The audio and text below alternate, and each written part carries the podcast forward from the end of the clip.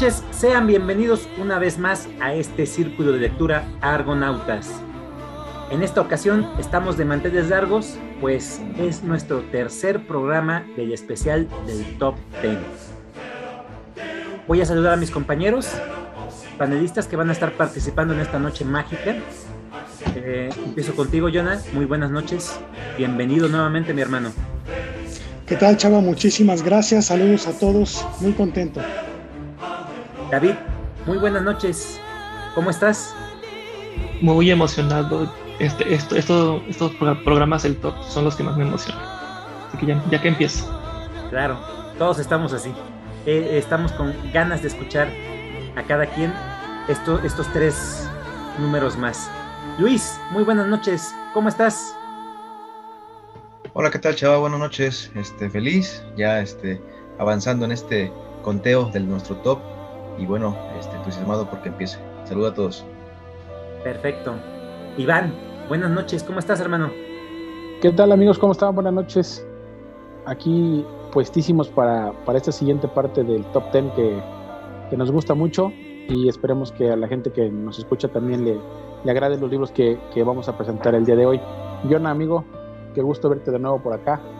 Sabes que siempre es bienvenido y, y igual a todos los que no, es que tienen ratito que no nos vemos, que se animen y que vengan y que nos sigan compartiendo sus libros.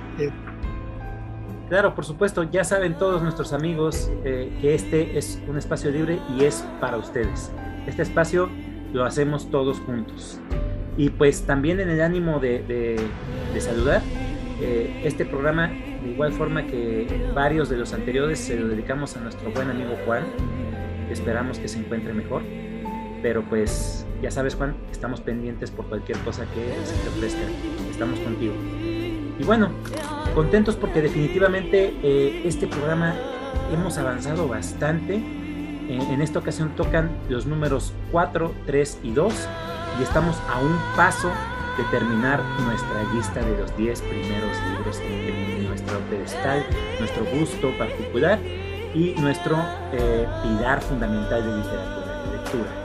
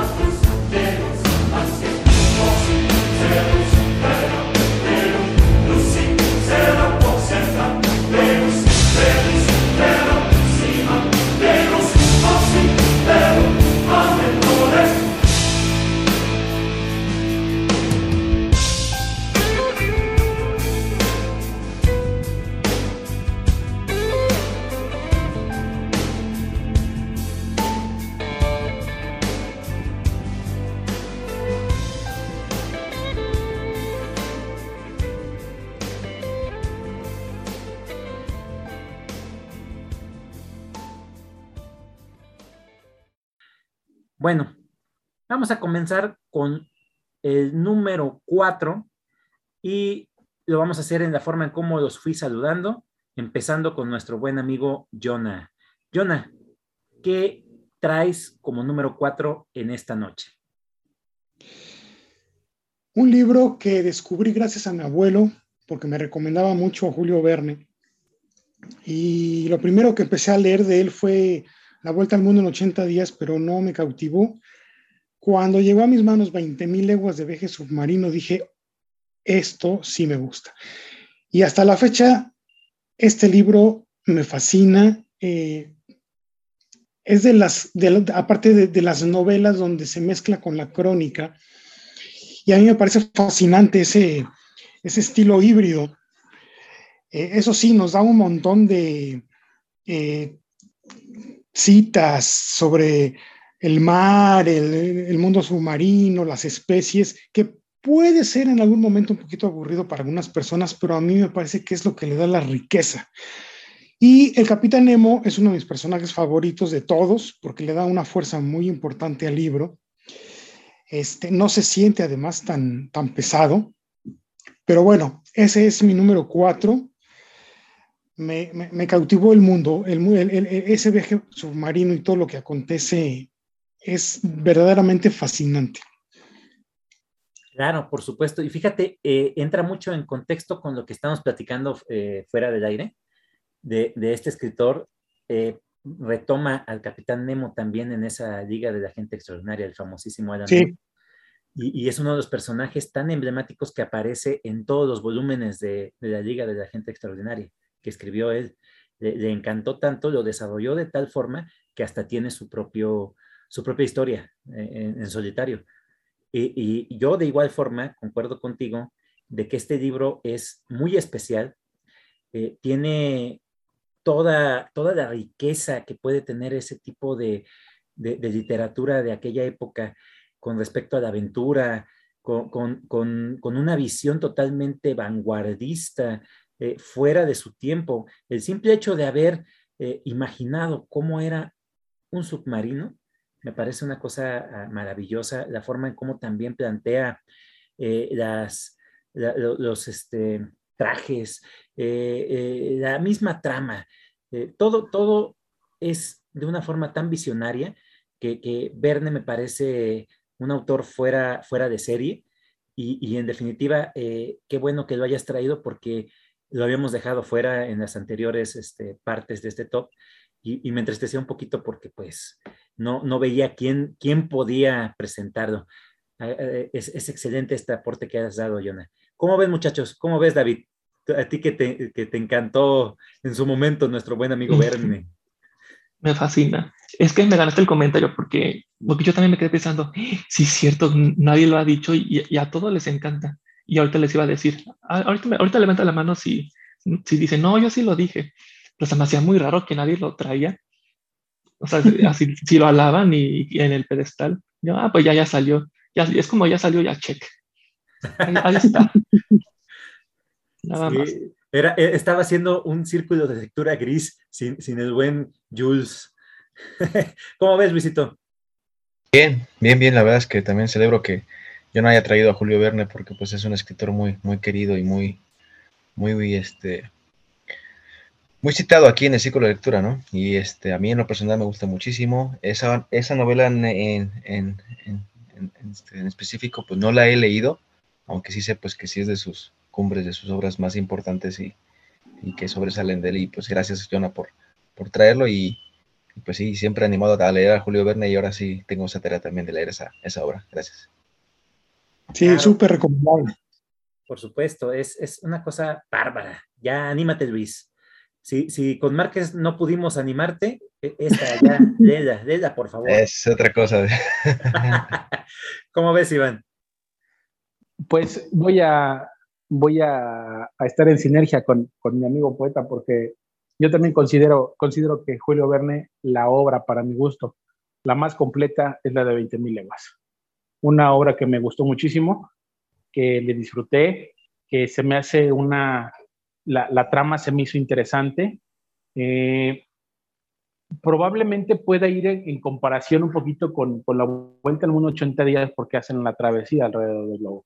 Sin embargo, aquí todo es por medio marítimo algo que a mí me encantó y que, y que yo lo hice, y bueno, si alguien nos está escuchando y no, no ha leído esta obra, yo me compré un mapa de un planisferio y mientras iba leyendo yo fui haciendo el recorrido por el mar, por donde lleva, y es impresionante todo lo que el recorrido que te va marcando el capitán Nemo y cómo hace toda la travesía en todo, en todo, en todo el globo. Entonces, es, es, es impresionante algunos lugares que mencionan en el libro, yo los, los googleé, los busqué, existen, se me hace muy bueno. Por ahí una teoría que había ahí cerca del, en el mar Mediterráneo con el, con el Mar Rojo que se me hizo muy interesante. Eh, tiene, tiene muchos datos, como dijo Yona, muchísima riqueza en cuanto a la taxonomía y, el tema de la, de la clasificación de las especies marinas y los alimentos. Y algo que me enamoró del libro es la biblioteca que tiene el Capitán Nemo. Ah, cuando yo leí eso dije, dije, wow, dijo, está, estaría interesantísimo tener una biblioteca debajo del mar y, y cómo vive, como todo, todo eso me, me, encantó, me gustó muchísimo, lo disfruté. Y ya lo dijo Luis, qué bueno que trajo a Julio Verne y creo que todos estamos en la misma sintonía. Ya este, David nos dirá más adelante si o si no, pero gustosos, gustosos de Julio Verne y gracias, Jonah, por, por ponerlo en una, en una posición tan privilegiada que ya estamos en el número 4. Bien, claro, por bien. Supuesto. Perfecto. David, preséntanos tu número 4. Ya vamos a cambiar de tema. Dejemos los clásicos y, y a diferente, este, mi, número 5 que fue para abajo, todos, todos me encantaron, todos tienen 5 estrellas, pero ya a partir del cuarto al 1, siento como que, o sea, ya, ya toca, siento que ya me estoy leyendo. o sea, todo lo que dicen, dije, es que esto, esto soy yo, aunque no me haya pasado. Y, y del cuarto para arriba, o sea, no podía parar de temblar de todo lo que estaba leyendo. Y es el más controversial este, por las críticas. Vamos a empezar con Joel Dicker, El enigma de la habitación 622. Y este es un thriller, bueno, básicamente en un hotel, que es en la 622, de todos los personajes que está aquí, alguien se muere y alguien lo mata. Entonces vamos a descubrir qué pasó. Obviamente cuando ya descubrí lo que realmente pasó, dije, no, o sea, no, no, o sea, no puedo creerlo. O sea, o sea, así de que está increíble, maravilloso, pero básicamente el ambiente son banqueros que jamás en la vida había leído, o sea, la dinámica de cómo se trabajan los banqueros, que, que, que sí aprendí, y es un triángulo amoroso muy bien hecho, y aquí es cuando la gente dice de que es que a la, gente no le gustó cómo se resolvió las cosas. Yo, pues es que, pues, ¿qué quería? O sea, esto, esto está increíble, está muy, así, está muy inteligente y sí no podía, o sea, no podía parar de leerlo y, estaba muy de que, de que temblando, o sea, todos los personajes de aquí, o sea, todos importan. Este, y, y, vamos conociendo un poco de cada uno, pero, pero así a la conclusión de de, quién es el que, o sea, o sea por, por, por, qué mató a este personaje es totalmente increíble y, y, y, está, y, avanza el número 4 porque, porque toca temas personales. Se llama El Enigma de la Habitación 622 de Joel Dicker. Perfecto, gracias David. Eh, fíjate que ahora me, ya me medio me imagino los últimos tres números que tienes tú. Eh, era, era, eh, en base a este, era más o menos como iba yo pensando que vas a presentar los libros. Bien, es interesante. Joel Dicker definitivamente es de los autores que me has, eh, no sé, combinado más a, que lea, que, me has convencido bastante, independientemente de, de, que tenga muy buenas críticas con varias de sus obras, pero como lo has platicado y lo has comentado, sí me llama la atención eh, no he tenido la posibilidad de, leerlo, pero sí los tengo bien en mente esos libros de, este autor. Y, creo que es, un aporte muy interesante hablando de, novela contemporánea en el círculo.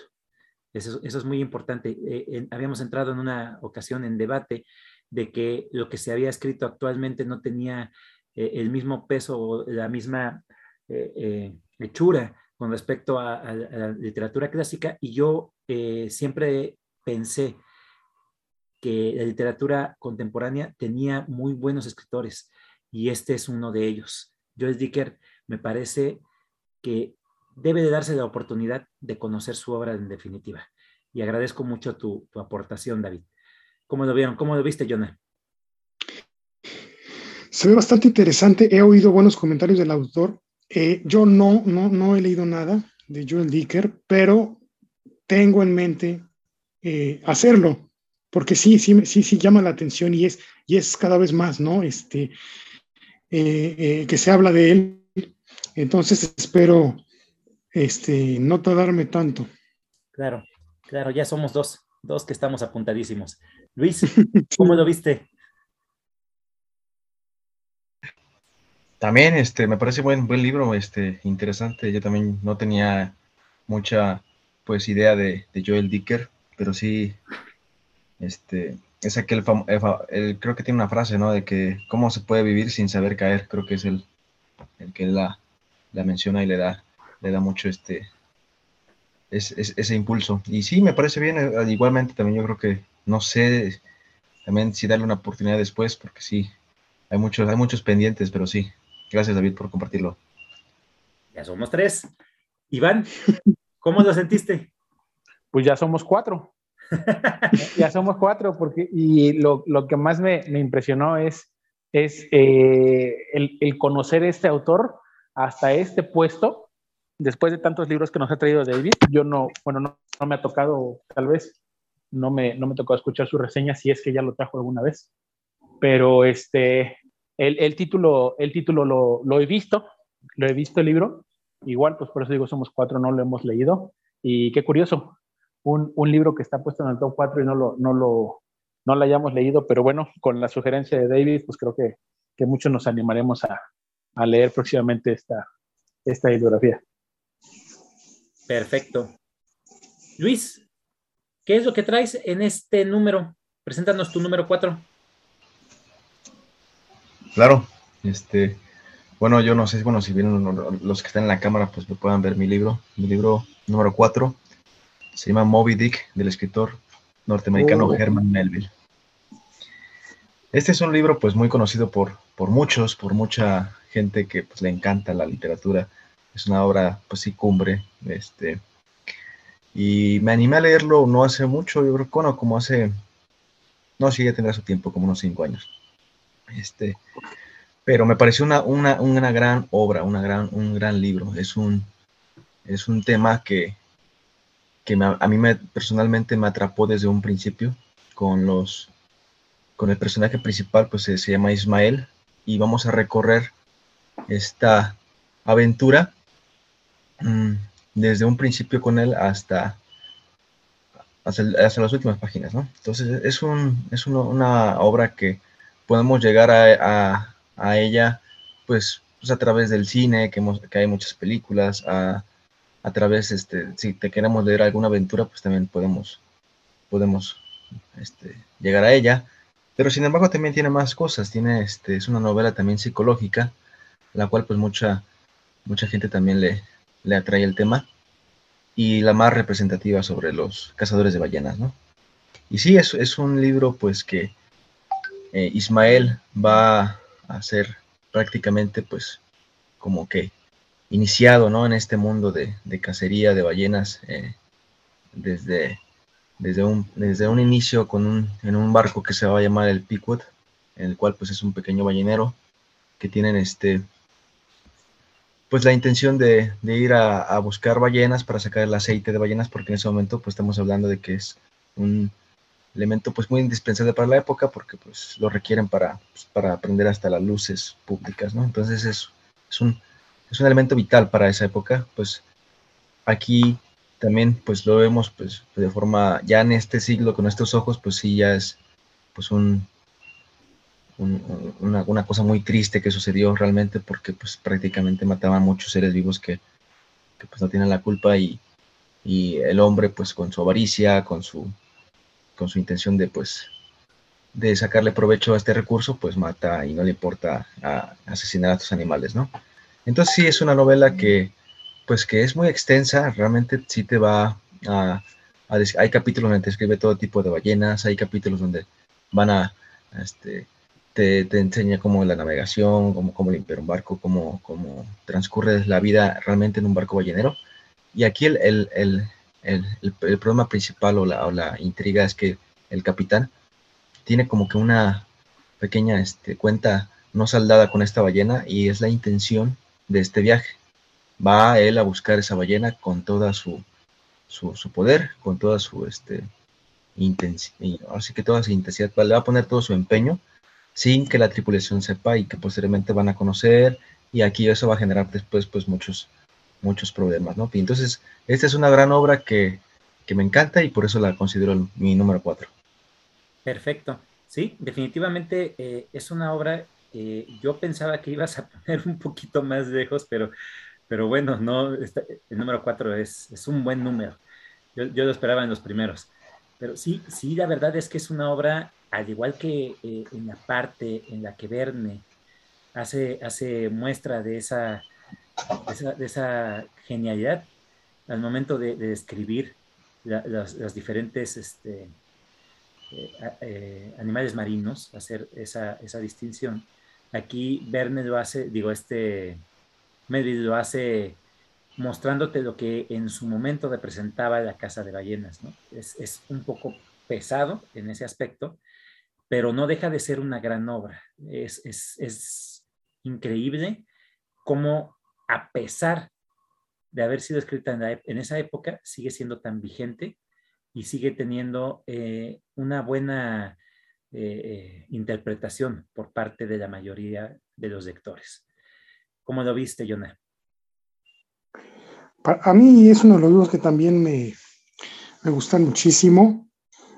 Cuando por primera vez vi el libro, dije, híjole, me se me hace que lo voy a dejar para otra ocasión, porque son 800 y pico de páginas, creo que no lo voy a terminar.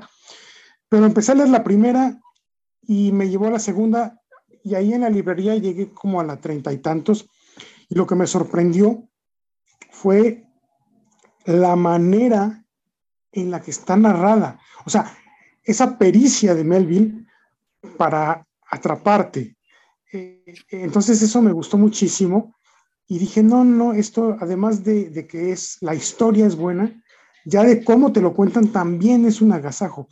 Y definitivamente sí, también está en mi, eh, bueno, vamos, no está en mi, en mi de, aquí para el uno no va, no está, pero sí está en mi top ten. Es un libro que sí, yo recomiendo muchísimo y de verdad se disfruta mucho. O sea, es de los que la narrativa de Melville se goza. Claro, por supuesto.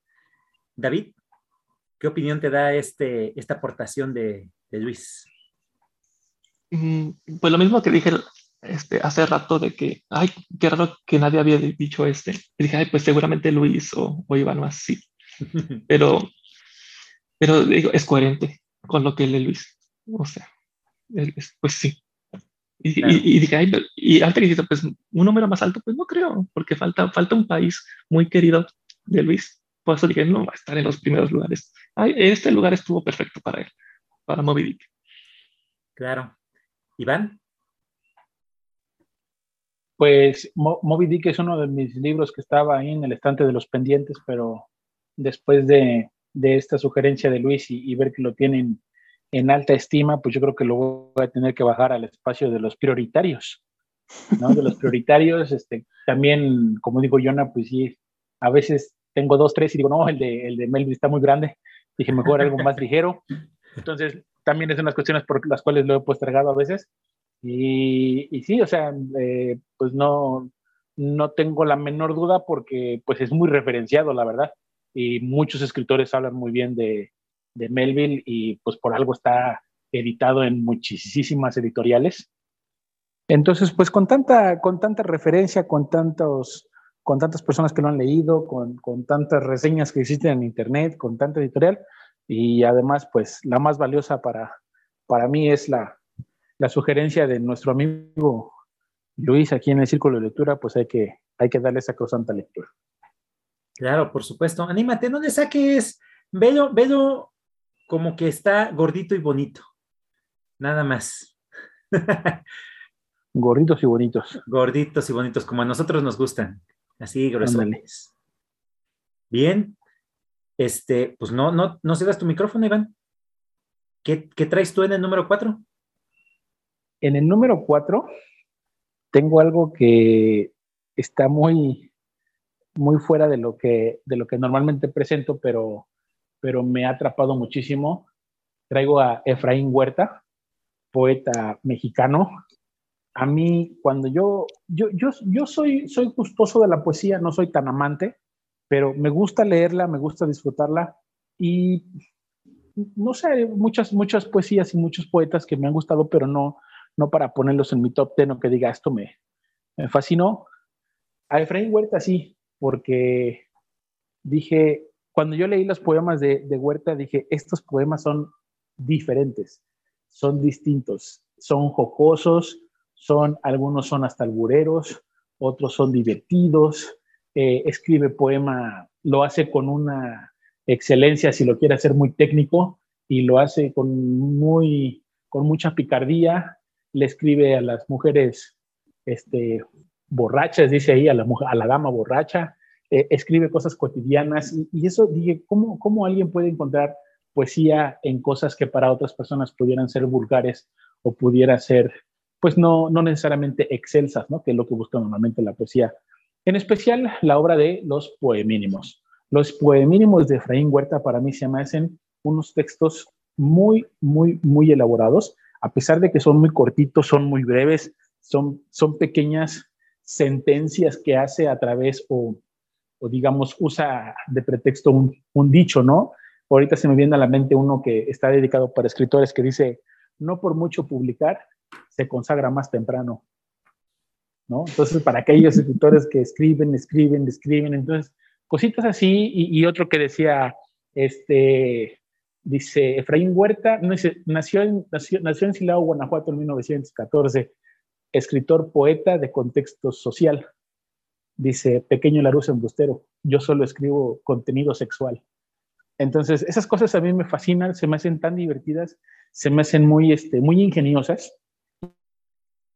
Y, como alguna vez lo, lo platicamos, ¿no? Como, el tema del cuentito de, del dinosaurio de Monterroso, eh, e, él hace mucho de esto en pequeños, en pequeños versos y se me hace muy divertido, se me hace muy ingenioso. Además de que pues, su poesía mucho me, me agrada, pero en especial estos, estos poemínimos me, me quedaron marcados cuando yo he leído poesía y dije, este va para mi top 10, me fascinan, los, los releo cuando los veo. Hoy, hoy que estaba revisando lo que iba a leer, otra vez me lo volví a chutar porque es un librito que te lo chutas en 30 minutos menos, entonces se disfruta igual y lo volví a, disfrutar y me volví a reír igual. Ese es Efraín Huerta en mi número 4. Perfecto. Bendito sea porque me faltaban los poetas en este, en este especial. Me faltaban los poetas y, y has reivindicado pero con, con Tokio, Iván. Eh, Efraín Huerta es uno de los grandes escritores mexicanos que me ha eh, reivindicado con respecto a la, poesía. De igual forma que, tú, eh, yo estuve en, un momento en el que la poesía no me entraba, no me gustaba, y al momento de leer a Efraín, me, me, reencontré con la poesía.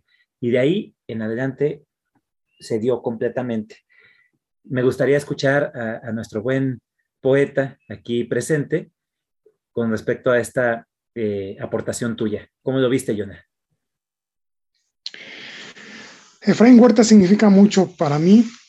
Es uno de los poquitos eh, poetas que me abrieron la puerta a la poesía, que hicieron que me gustara y después de ahí empezar a escribirla.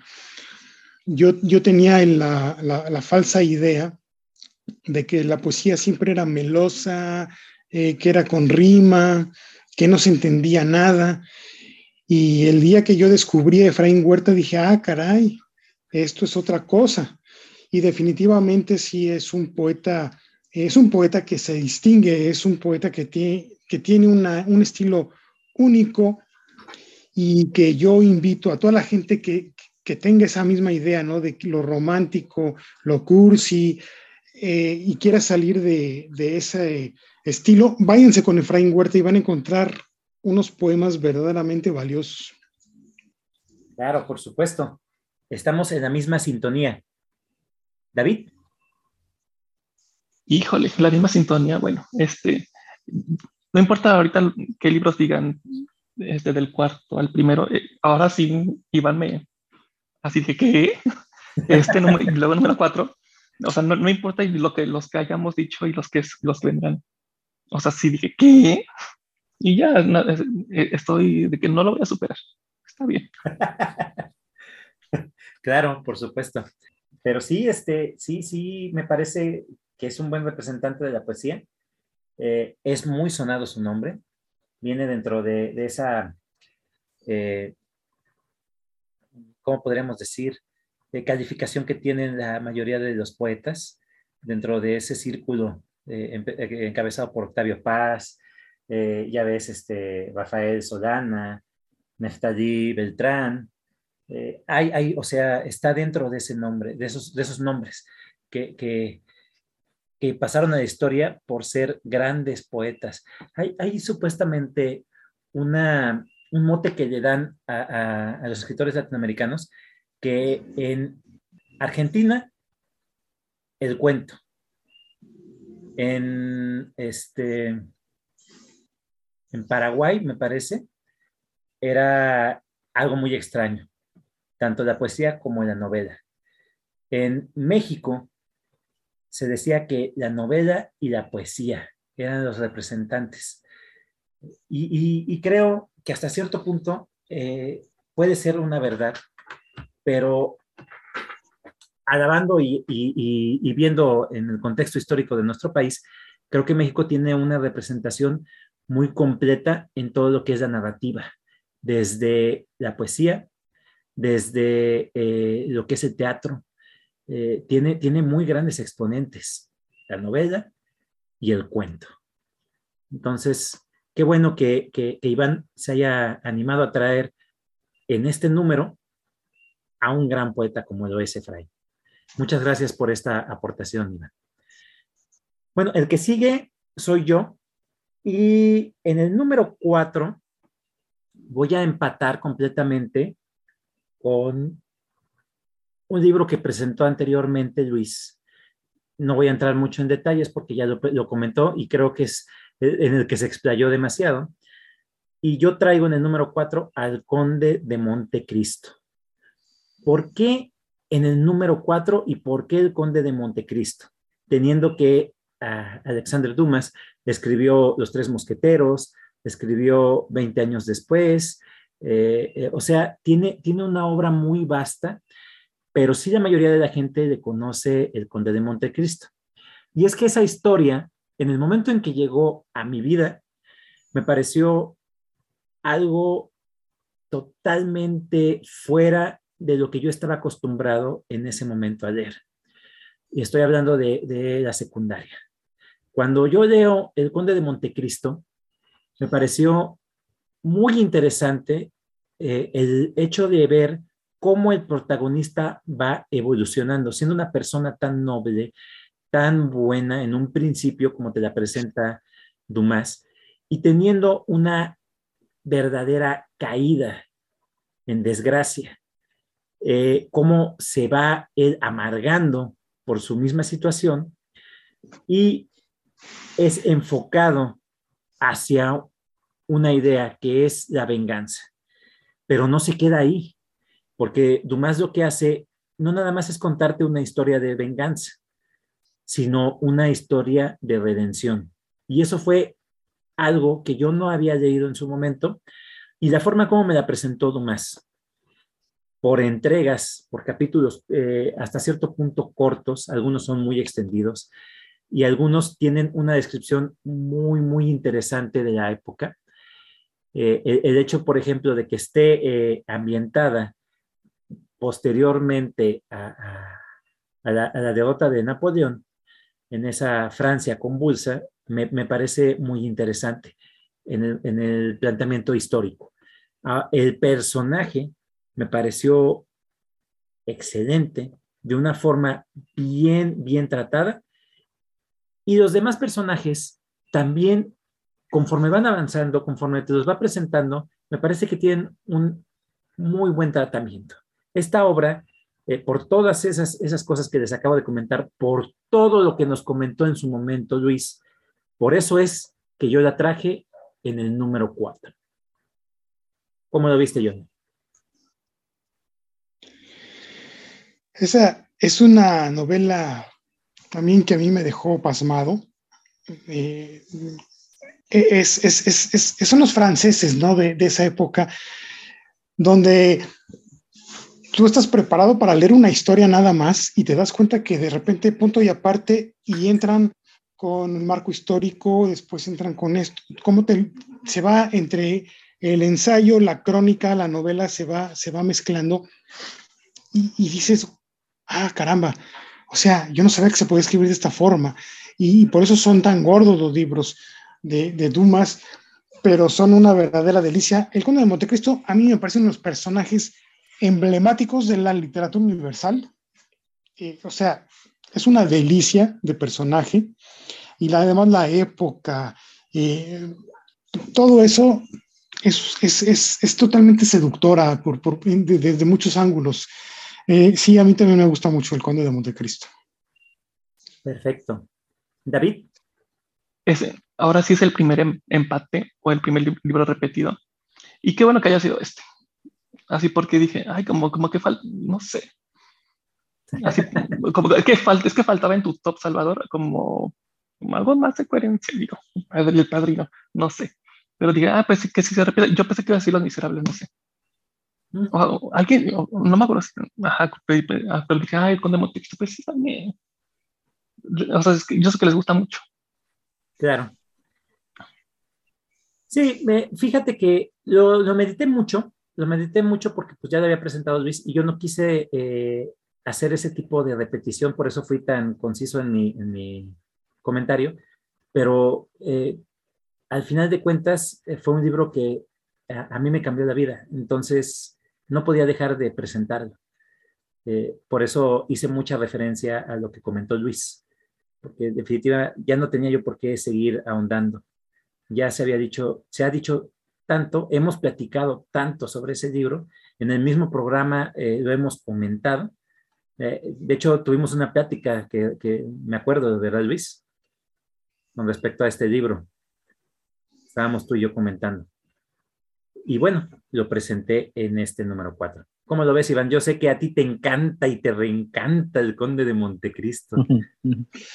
Eh, tal vez no tanto como ustedes, pero Pero sí, he dicho, es, es un libro bueno. Eh, no está en mis favoritos. Eh, no, no, sé, lo he comentado varias veces. Tal vez es el, el, momento en que se agarra el libro. Si algo no estás atravesando, no sé, a veces son cuestiones personales. Eh, el libro lo, lo, dejé por, por el lapso de un año y porque pues a veces soy así como muy, como muy metódico de decir, bueno, pues si lo empecé este año lo tengo que terminar y, y así me lo llevé, me lo llevé de a poquito a poquito a poquito. Eh, lo dejaba dos, tres meses, lo volví a agarrar.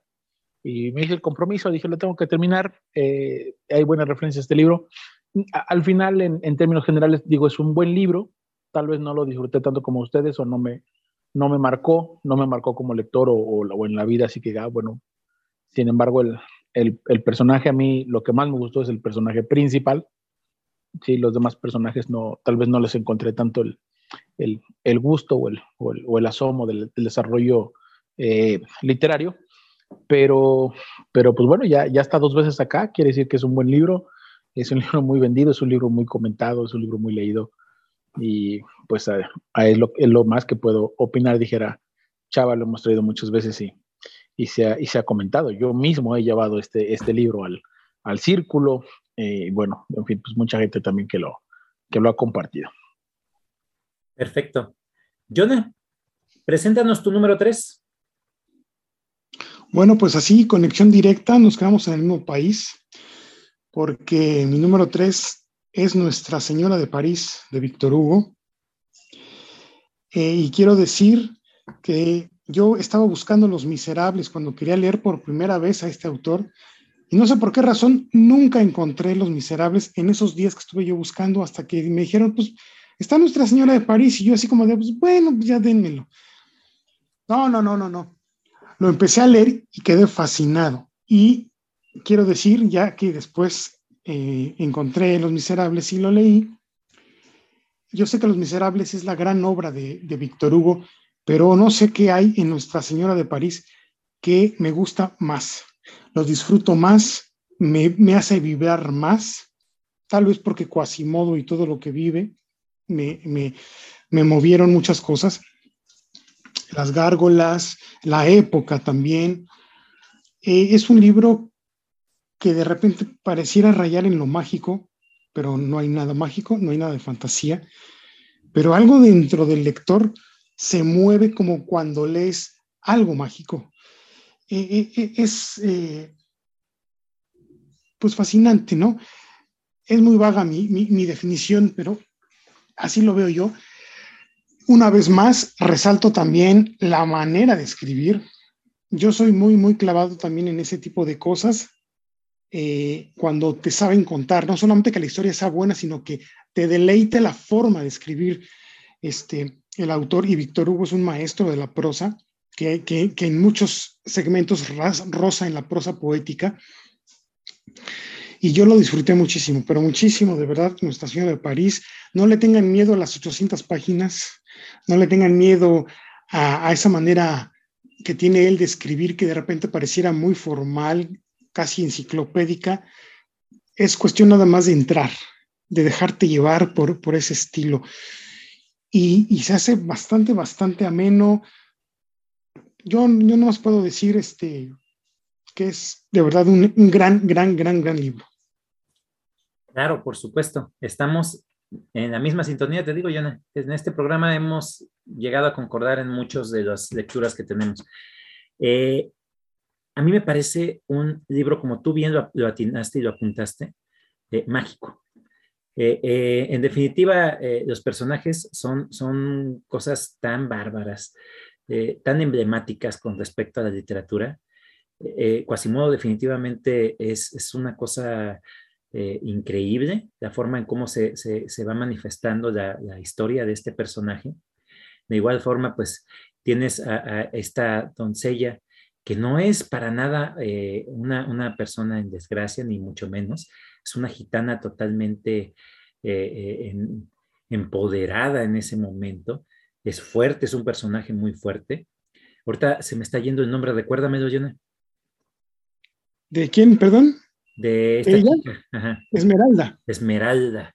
Y, tienes al, capitán de la guardia, que también es un personaje muy interesante, pero sobre todo el gran villano, villano increíble.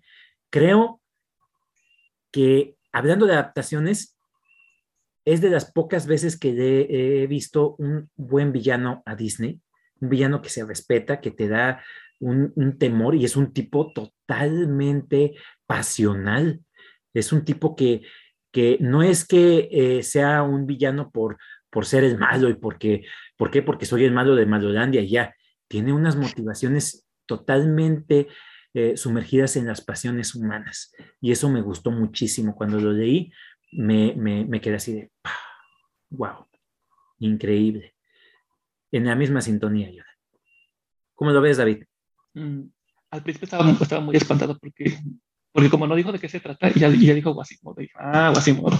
Pero, pero algo, algo que sí lo veo como ventaja es la, la.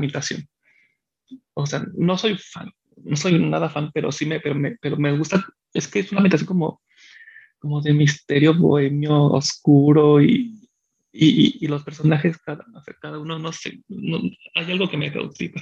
O sea, esto es de los pocos títulos que, que sí me atrevería, así por, por dónde se desarrolla más que nada.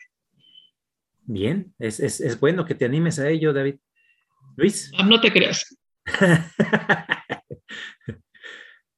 claro, este sí me, me, me, me gusta que hayas traído a Víctor Yo ya lo había presentado en Los Miserables y bueno, este igual después de leer Los Miserables me animé a leer Las Nuestra Señora de París y este, El hombre que ríe es un, es un clásico y como dice Salvador, yo creo que la narrativa que emplea en este libro en especial sí es muy buena. Me acuerdo que hay hasta un capítulo donde te describe todo lo de las catedrales que para mí se me hizo muy interesante su manera de cómo lo, lo plantea. Tal vez uno como si, si lo buscara aparte, pues a lo mejor le sonaría aburrido, pero ya viéndolo desde Víctor Hugo sí me gustó mucho todo ese enfoque histórico que le da a, a, ese lugar porque pues se desarrolla prácticamente toda la historia ahí, ¿no? Entonces, pues gracias, Chava, por presentar aquí al, buen Víctor Hugo. Bueno, yo nada más me dejé llevar por Jonah porque él lo presentó. Iván. Eh, estoy sumido en una autodecepción total. Eh, me, he dado cuenta que no he leído Víctor Hugo. Me sé la historia de Nuestra Señora de París Mm, ahorita que platicamos Los Miserables, dije, bueno, como lo dije cuando hicimos el programa, de, en aquella ocasión que presentó, no me acuerdo si fue Luis o Chava, que dije, bueno, me, he visto dos obras de teatro Los Miserables, he visto su película y me encanta, pero no he leído y dije, caray, dije, ¿qué, qué, qué hago haciendo leyendo a otros? Y estoy perdiéndome de, de Víctor Hugo directamente de sus letras y los tengo los libros, nada más que no lo, no lo he no lo he hecho, pero digo, pues la, historia de Nuestra Señora de París, que la conocemos todos por Disney, dije, pues me, me, lo voy a tener que chutar porque pues es lo, lo que tengo ahorita más a la mano. pero sí estoy decepcionado que no he leído a, a Víctor Hugo, uno de los grandes de, de Francia. Bien, pues es el momento, Iván, es el momento. Perfecto. David, preséntanos tu número 3. O sea, ya para llegar a un número 3, o sea, ya no es top 5, o sea, ya es medalla de bronce, o sea, no sé, o sea, ya es algo muy importante, no, no es cualquier librito así porque sí. Este, le voy a presentar el libro que tuvo, eh, estuvo en primer lugar, creo que por un año, un poquito más de un año. Y, pero sí, yo, yo sabía que, que el que está en mi primer lugar, que lo iba a desbancar, pero que iba a ser muy difícil. Y, y pues ya, quitémonos de los clásicos y regresemos con Joel Dicker con el libro de los Baltimore. Este, pues sí, no, no, era gran sorpresa, pero pues ahí les va, que es que son dos, dos familias bastante ricas, bastante, bastante ricas, pero no es lo que parece. Y aquí los protagonistas son cuatro, que es el protagonista, su primo, como que adoptan, bueno, entre comillas, este, por los que escuchan, este, como que adoptan a, a, un chavo y su vecina. Entonces, este, algo, algo que sí puede ser diferente, este, como los otros son los protagonistas, la dinámica entre ellos se, se me hizo algo parecido al, al tema de la amistad en IT. O sea, los cuatro realmente te conmueven, quieres saber la historia de los cuatro, porque su familia no es perfecta como, como, los, como todos los adultos lo dicen, porque si lo dicen, y, y, hasta hacen como, yo quiero tener más que, que, que la otra familia. Y pues el libro está catalogado como crimen. Entonces, cuando pasa esa escena, o sea, o sea, como que, ay, no me digan que, así va, no, es que, no es que es el final, pero como no me digan que esto va a pasar, o sea, no, no me digan eso. Y es uno de mis temas favoritos que no puedo decir, porque ya sería spoiler. Pero, ay, no, o sea, y aparte es un chisme, pero de, de, todos contra todos, y bien desarrollado, y, y sí es, es la historia de, de los cuatro. Ay, no, maravilloso. Está así, o sea, esto es chisme, pero bien hecho y es un, sí, es, es, un thriller bastante bien con toque de, de amistad. me, me, dio risa, un chisme bien hecho. pero bueno, eh, yo ya lo tenía bien en mente, sabía que lo ibas a presentar. Es el libro que a mí me interesó. Bueno, no, es el segundo libro que a mí me interesó del autor. Eh, ya hablaremos de, el primero. Pero bueno, este autor, en definitiva, yo lo tengo muy presente y muy pendiente. ¿Cómo ves, Jonah?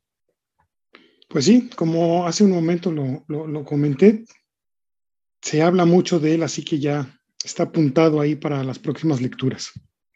Claro que sí. Luis. Igual también yo creo que es un libro que se ve que le apasiona mucho a David y y, y sí, es, sí es común eso de, de, que llegue un libro a desbancar a otro, ¿eh? La verdad, pues a mí también me ha pasado y bueno. Gracias, David, por presentarlo. Iván. Pues ya es este muy, muy, muy sugerido y muy comentado. Eh, no lo he leído, hay que, hay que hacerlo. Lo que me, lo que me gusta que, que, que David sí ha, ha, comentado algo que tiene que ver ya más con, con trama, con, más, más en, la, en la estructura del libro, que lo dijo él, o sea, dijo ya el tercer, el tercer lugar ya es como para algo bien hecho, y, y, creo que él ya le empezó a dar como, como esa parte, ¿no? A su top ten, dijo ya de aquí para arriba son como, como libros ya más pensados, más analizados, y, y bueno, pues se escucha interesante y hay que, hay que, hay que buscar ese libro porque esos, esos libros no los tengo, ¿eh? Eso sí, no los tengo, así es de que si alguien gusta regalármelos, con mucho gusto se, se reciben de este lado. Vientos. Bueno, continuemos con Luis. Preséntanos tu número 3. Perfecto. Ya creo que pues ya tenía que darle entrada a este gran libro que para mí, pues como dicen, es uno de los libros que más me ha marcado, más me ha marcado en esta, pues, este enamoramiento de la, literatura. El libro se llama Guerra y Paz de León Tolstoy. León Tolstoy para mí fue un, como les comento, un, es un, es un acercamiento más que un alejamiento, es, es una obra que, que me encantó, me, me, apasionó desde, un, desde su principio a su fin. A mí me gusta mucho la historia, pero aquí como te la plantea desde el punto este, de vista pues, de Rusia, eh, es muy buena, la verdad es que me genera, me genera este, cierta, cierta paz, tranquilidad el haber pues, leído un, un, libro que me dejó pues ese, ese, ese gusto por la lectura, esa, esa, todas esas este, pues, enseñanzas que hay. Y pues prácticamente el libro, ¿de qué trata el libro? Pues Guerra y Paz es, es, va a describir lo que son las guerras napoleónicas, que aproximadamente fueron como de, creo que 6, 7 años, este, después de 1800, a principio era como 1805 creo que empezaron. Y pues este, pues está este, basado en muchos aspectos, hay muchos este, personajes a los, cuales pues yo tuve que hacer realmente un mapa conceptual porque a un personaje también se le, se le, se le identifica con el, con el, el, el, apellido, entonces desde un inicio pues sí es complicado como que adentrarse a esta, a esta obra, ¿no? Entonces, este, pues sí, la, la novela, la novela pues tiene muchos actores, este, el que más me gusta pues es uno que se llama Andrés Volkomsky, porque se participa en las batallas, es, es, un, es, un, este, es un buen, buen hombre. Y también Pedro, pues también Pedro también es, representa también uno, este, pues una persona que también desde un inicio pues no tiene idea de qué hacer con su vida, pero poco a poco, como va transcurriendo el libro, pues también se da cuenta de que resulta ser de uno de los personajes principales. Entonces es un libro que sí, me, me apasiona, me gusta mucho. La, Curiosamente, la, la, batalla, se puede decir, que más me gusta en este libro es la, la que pierden los, los rusos, principalmente es la batalla de Austerlitz, eh, la primera este, con es, eh, de, las batallas antes de que inicie realmente Napoleón la invasión. Pero es un libro que, se, que sí está largo, sí está extenso, sí, desde que lo ves dices, ah, caray. Pero mi primer contacto, mi primera base, que mi primer, este, con ese libro, pues fue fue muy, muy, muy bueno. Entonces, este, por eso yo, yo lo considero eh, mi, mi, libro 3, mi top 3. O sea, es, de, lo, de lo mejor leído. Bueno, ¿qué te puedo decir, Luis? Yo estaba así, cruzando los dedos para que lo presentaras, porque era uno de mis grandes este, pecados en mi lista. Estaba yo indeciso, muy indeciso, pero dije, lo voy a presentar, Luis. Y la verdad es que yo me sentí muy a gusto cuando tocó el especial de novelas rusas, de escritores rusos, y presenté La Guerra y Paz en aquella ocasión. A mí me encantó ese libro. Eh, fue, fue una verdadera revelación para mí el haberlo leído después de haber eh, disfrutado con sus cuentos, porque yo empecé cuando estoy con los cuentos. A mí me, fascinaron, me, atraparon completamente. Tan es así que también los presenté, presenté los cuentos. Y esta obra, en definitiva, eh, tiene el por qué es conocida de esa forma, todo el peso, la forma en cómo la describe, cómo los describe, las familias, los, los, los eh, los, los, Rostov, o sea, todos ellos tienen una participación en la historia, independientemente de que estén en diferentes posiciones, de que tienes, tienes la, clásica trama romántica entre una chica que se enamora de, un hombre que no le conviene porque es pobre, tienes la, trama de, de, una total interesada que nada más se casa con una persona demasiado noble, pero porque es muy rico. Y, también lo que Tolstoy hace y hace muy bien es esa crítica social desde la perspectiva de los ricos, que esa es la diferencia con el otro gran escritor eh, ruso, que es aquel que hace la crítica social desde las minorías, desde los pobres, que es Dostoyevsky. Aquí Tolstoy te muestra completamente lo que era la vida eh, eh, en Rusia desde lo que eran las familias ricas hasta la pobreza absoluta, cuando te narraba los campos en los que se ponían los hospitales eh, improvisados, eh, eh, esas escenas tan, tan terroríficas, porque entrabas al, al hospital y ya no salías. ahí mismo morías por una enfermedad, por una, este, un contagio, por una mala atención, por, por cualquier cuestión. O sea, la verdad es que es una obra muy vasta. Todo el tiempo hizo la crítica, tan es así que el final, final, es todo un capítulo en el cual Tolstoy desentraña completamente su forma de ver el mundo. Ese sí es el más difícil de leer, considero yo. Pero bueno, qué gran obra has presentado en este número 3, Luis. ¿Cómo lo ves, Jonah? Guerra y Paz es uno de los libros que más trabajo me costó leer y que además ni siquiera pude la primera. Y lo dejaba, regresaba, decía, es que tengo, ¿cómo no lo voy a leer? Tengo que leerlo. Y, y se me atoraba un poco, regresaba. Eh, de hecho, yo quisiera, quisiera volver a leerlo para disfrutarlo como se merece, porque la sensación que me dejó, no puedo hablar con la misma emoción que otros libros. y sé que tiene todo, para estar en ese nivel que, yo pudiera desgañitarme y brincar, ¿no? Porque sé que es una gran obra, pero son de las desgracias que también, este, las desgracias lectoras, que no, no, Guerra y Paz, no, no, no hay una conexión fuerte, pero sin lugar a dudas reconozco la grandeza del libro y del autor, por supuesto. Claro. David aunque Salvador ya hizo un poco de spoiler de que cuál va a ser su primer lugar de Luis, este, dije, o Tolstoy o lo pone en segundo o en tercero. Así que mi apuesta es, en segundo lugar, es que yo creo que vas a repetir autor.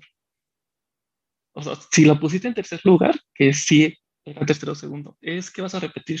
Esa es mi apuesta contigo, porque todos sabemos quién es tu primer lugar. Y, ya, y, y, Salvador se lo ocurre decir, no me importa. Pero, pero, pero pues bien por, por, por Tolstoy pues sí, era obvio. Claro, la verdad es que ya Luis casi casi se destapó. ya destapó los, otros dos lugares. Iván. Sí, pues ya, ya estamos llegando, dijera David, a los libros que, más nos representan. La, literatura rosa siempre ha sido del gusto de Luis, no lo, no lo ha comentado, no lo ha compartido. Eh, yo tengo otras obras de, de Tolstoy, menos Guerra y Paz, le, quiero dar su, su, lectura especial. Quiero, quiero agarrarme un momento que esté más, más tranquilito y con menos carga de trabajo. Ahorita ando un poquito atareado. Y, por ello, porque escuché cuando, cuando Chava lo trajo, he escuchado a Luis sus reseñas y, que es un libro que, que, tiene un contexto histórico bastante amplio, muy bueno, pero que siempre deja un buen sabor de boca a todos los lectores y seguramente lo va a hacer porque porque es un escritor que me gusta, Ana Karenina me ha gustado, eh, los cuentos que he leído de, de, Tolstoy se me han hecho buenos, entonces sí, sabemos que es un titán de la, de la literatura eh, mundial, no me atrevería a decirlo, ¿no? Es mundial, no, no nada más de, de Rusia, y pues bueno, ya, ya están aquí asomándose los, los rusos desgraciados a, a llevarse el medallero en las Olimpiadas y también acá y en todos lados, esos rusos condenados están llevando en los primeros lugares. Claro, como, como debe de ser, como debe de la literatura también. Pues no cierres tu micrófono, Iván. Preséntanos tu, tu bronce. Mi medalla de bronce, mi medalla de bronce se va a ir para Inglaterra. Mi medalla de bronce es de Arthur Conan Doyle. Nada más y nada menos que las aventuras de Sherlock Holmes. Para mí Sherlock Holmes es uno de mis personajes favoritos de toda la literatura universal.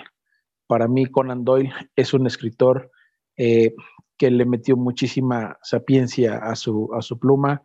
Eh, es, un, es un escritor que sin darnos cuenta a los lectores nos enseña ciencia.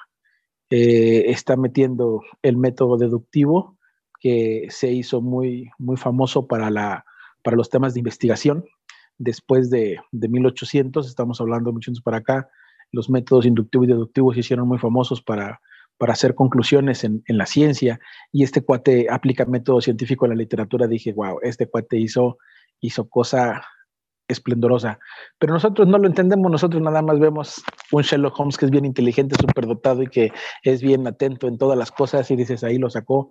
pero pues obviamente es el, es el padre del método deductivo y ya después te das cuenta que pues, no es el personaje, es el escritor, ¿no? Eh, un escritor que juega mucho con, con, con, los momentos, con los pequeños detalles que al lector se le pasan y cuando terminas de leer dices, ah, caray, sí estaba la respuesta ahí, sí es cierto, sí la vi, y te regresas a veces a leer, sí es cierto, ahí estaba. Y, y, y lo, que, lo que le gusta a mucha, mucha gente, ¿no? El, el, el bueno siempre gana, el, el, detective por excelencia es Sherlock Holmes, el, personaje de, de Gorrita y, y, Pipa, pues es, es nada más y nada menos este, inventado por este señor. Eh, ha sido tan, tan grande la, la, obra y el impacto que ha tenido que, que en la mismísima Londres, pues en la, en la calle de Baker Street, el, gobierno, el gobierno tuvo que, comprar un predio o disponer de un predio para hacer una fachada ficticia con una puerta que dijera 221B. Porque la gente visitante o los turistas cuando llegan a Londres preguntan cuál es la calle, pues ya le lleva el, el turibús, te lleva el, al Baker Street la gente quiere saber dónde vivía Sherlock Holmes. Entonces, a veces la gente se confunde y piensa que es un personaje histórico y no, es, dicen, es un personaje de la literatura. Entonces, que, que, el gobierno ya, le destine un, un, espacio físico, porque la gente pregunta, pues quiere decir que Sherlock Holmes es, es un ícono o es un, es un emblema de, de, de, la cultura londinense o de la cultura, de la cultura inglesa. Entonces, eh, sí, sí es un, es un personaje muy, muy reconocido y pues bueno, a mí me fascina su, su literatura de, de, este personaje en específico de la obra de Conan Doyle. Y por eso lo tengo en el número 3 con medalla de bronce para mí bien ganada. Perfecto, sí, por supuesto. Eh, fíjate que cuando llegó a mí eh, Sherlock Holmes, la, forma en cómo llegó, en un principio no fue mediante los libros, sino fue la película de Disney de policías y ratones. Yo estaba muy joven, era, era un, niño, y la, verdad es que me impresionó completamente esa película por su crudeza, por eh, el tema, la temática, porque pues, eh, en, aquel entonces yo estaba muy joven, y, hablar sobre un tipo que, se quiere apoderar de un país mediante la manipulación, eh, pues me, me, caló ¿no? Y el personaje principal siendo un detective, que, que, resolvía los casos de forma deductiva, razonando, me, me, quedó todavía más, más, más claro que esto era algo fuera de serie. Y cuando mi padre, eh, en, su sapiencia, me, me, comentó que venía de un escritor y de un libro en particular, eh, me quedé con esa, esa, esa, duda. ¿no? En aquel entonces no era tan fácil eh, encontrar tenías que ir a, a un, una librería de viejo y buscar algo de Conan Doyle y la verdad es que no lo encontré en su momento, pero ya cuando entré a la, a la secundaria en la biblioteca estaba, estaba y, y, y lo gocé, lo, lo, los, los, gocé bastante, o sea, fue, fue una cosa que, que me dejó completamente con, con ganas de, de, de resolver misterios, yo, de, de, de volverme deductivo, de, de, andar en ese tipo de, sintonía. ¿Cómo lo ves, Jonah? Yo lo comenté, eh, ya no me acuerdo hace cuántos programas, y tengo que decirlo de nuevo, no he leído yo a Conan Doyle. Es ahí un, no sé cómo decirlo, pero es que, es que ni siquiera se me antoja leerlo, entonces espero que eso se me pase algún día y puedo decirles, ya lo leí, señores, ahora sí vamos a platicar de, de, este autor. Claro, por supuesto. De eso, de eso se trata, animándonos a nuevas lecturas. David. Obviamente de todos los libros que han dicho, eh, este estuve a punto de comprármelo en mayo y por lo que pasó con, con Escarlata, que hoy, pero yo admiro y respeto, o sea, me encanta Sherlock Holmes, es lo más gracioso, inteligente, y hasta siento que se hace menso así de que, de que él, él, sabe lo que pasó, pero eh, ay, sí, a ver, a ver más pistas, pero realmente él ya sabe todo, toda la verdad, ¿no? Ay, es que Sherlock es increíble, o sea, y, y, estas aventuras, bueno, que son dos libros con relatos cortos, o sea, y, esas ediciones que están padrísimas, o sea, yo estuve a nada de comprármelo. Entonces, y, que lo tenga en tercer lugar, que debería, que debería estar más arriba, pero que lo tenga en, bronce es como, Oye, o sea, como que ganas de, de, de, querer esas ediciones tan padres que quería. bueno, eh, yo, yo, yo sí lo veo bien, eh, bien ganado eh, el bronce. Luis. Sí, la verdad es que yo conozco a Iván y sé que pues Arthur Conan Doyle representa un, pues, un gran gusto a él. Yo la verdad mi experiencia con este escritor es que sí fue muy buena. Yo leí nada más también las, igual las aventuras de Sherlock Holmes y sí me, me, me pareció eh, muy, muy este, audaz el escritor por, por, por, por, crear un personaje tan, tan este, pues, inteligente. Este, eh, a mí me gustaba mucho que, por ejemplo, en cualquier caso, los, los detalles más este, lógicos o, que uno esperaría son los que menos le importan y, siempre hay un porqué. Entonces es, es, un escritor que siempre este, pues me llevó como que a la sorpresa y a, a la duda siempre. Entonces es, es, también lo considero muy, muy, muy, muy bueno. Perfecto, sí. Bien, yo en esta posición tuve que meditarlo mucho y si han visto mi lista, eh, presenté ya a dos mexicanos y este va a ser el tercero. Y cada que puedo, cada que puedo en el círculo, platico sobre esta escritora. Y no es más que la mismísima Elena Gado con los recuerdos del porvenir. Hablando de poesía, eh, Elena Gado para mí eh, fue algo fuera de, lo común, fue algo totalmente eh, distinto y ya no hablar con respecto a otros escritores, sino a la forma en cómo se escribe. En el momento en que la leí, cuando leí los recuerdos del porvenir, no, no sabía, no entendía yo qué tipo de escritura tenía, porque se me hacía muy, muy, muy poética la, obra de Denagado. Y posteriormente eh, escuché hablar sobre lo que era el realismo mágico. Entonces, aparte de la, cuestión poética, entraba una cuestión que tenía que ver con la cosmogonía de nuestra, eh, eh, de nuestra, de nuestra eh, herencia, con la cosmogonía de nuestro pueblo, con, con, la forma en cómo se vivían los usos y costumbres en aquella época. Y Elena Garro lo representaba completamente en su obra. Otra de las cuestiones por las cuales los recuerdos del porvenir me marcó tanto fue por el hecho de hablar de una ah, situación que se dio en la historia de México y que en aquel entonces en el que yo la leí no se hablaba completamente, no, no se marcaba, no, ni siquiera se tocaba en los libros de historia y era la guerra cristera. Elena Gabo la presenta de una forma tan interesante para mí y la verdad es que los personajes me, parecieron algo eh, totalmente distinto a lo que había leído. Hablar de, Juan Cariño, que era eh, el presidente municipal que estaba loco, así lo manejaba la gente, porque era un cuate que se dedicaba a atrapar las malas palabras para que no hicieran daño. Eh, se me hacía mágico.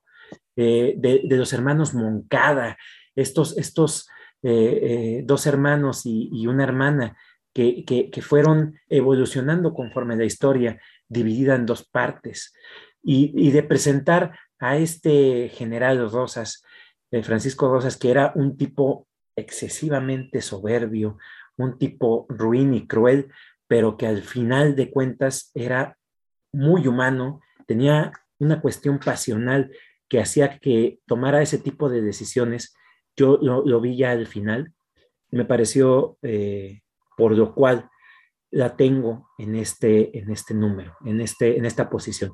Esta obra, en definitiva, me marcó, fue un antes y un después de haber leído a Elena y desde ese entonces no he parado de leer a esta gran escritora. ¿Cómo lo ves, Jonah? Bueno, ya estamos entrando este, a niveles álgidos. Eh, sí, no, Elena Garro es una de las grandes, definitivamente. Eh, a mí me gusta mucho su libro La Semana de Colores. Eh, los recuerdos del porvenir también, por supuesto. Su poesía, como ya la mencionas.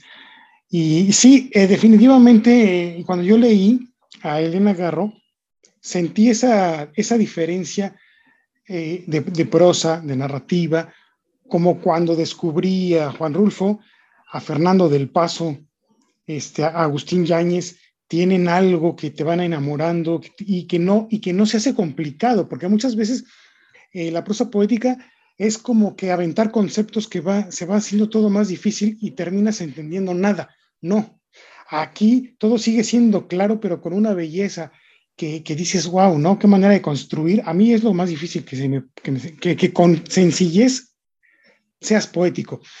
Y Elena Garro definitivamente es una maestra de eso. Muy bueno, muy bueno, este, muy buen libro.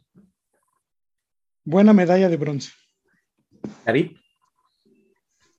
creo que ya te lo he dicho, o sea, siempre se me olvida que te gusta Elena Garro, pero no me acuerdo si fue con ella o, con alguien más, eh, pero, o sea, sé que te gusta, pero nunca, o sea, nunca pensé que estuviera ni siquiera en, el bronce. Y es que es obvio que, que, iba a estar, pero no tan arriba, entonces, no sé, bien, bien por ella. Luis.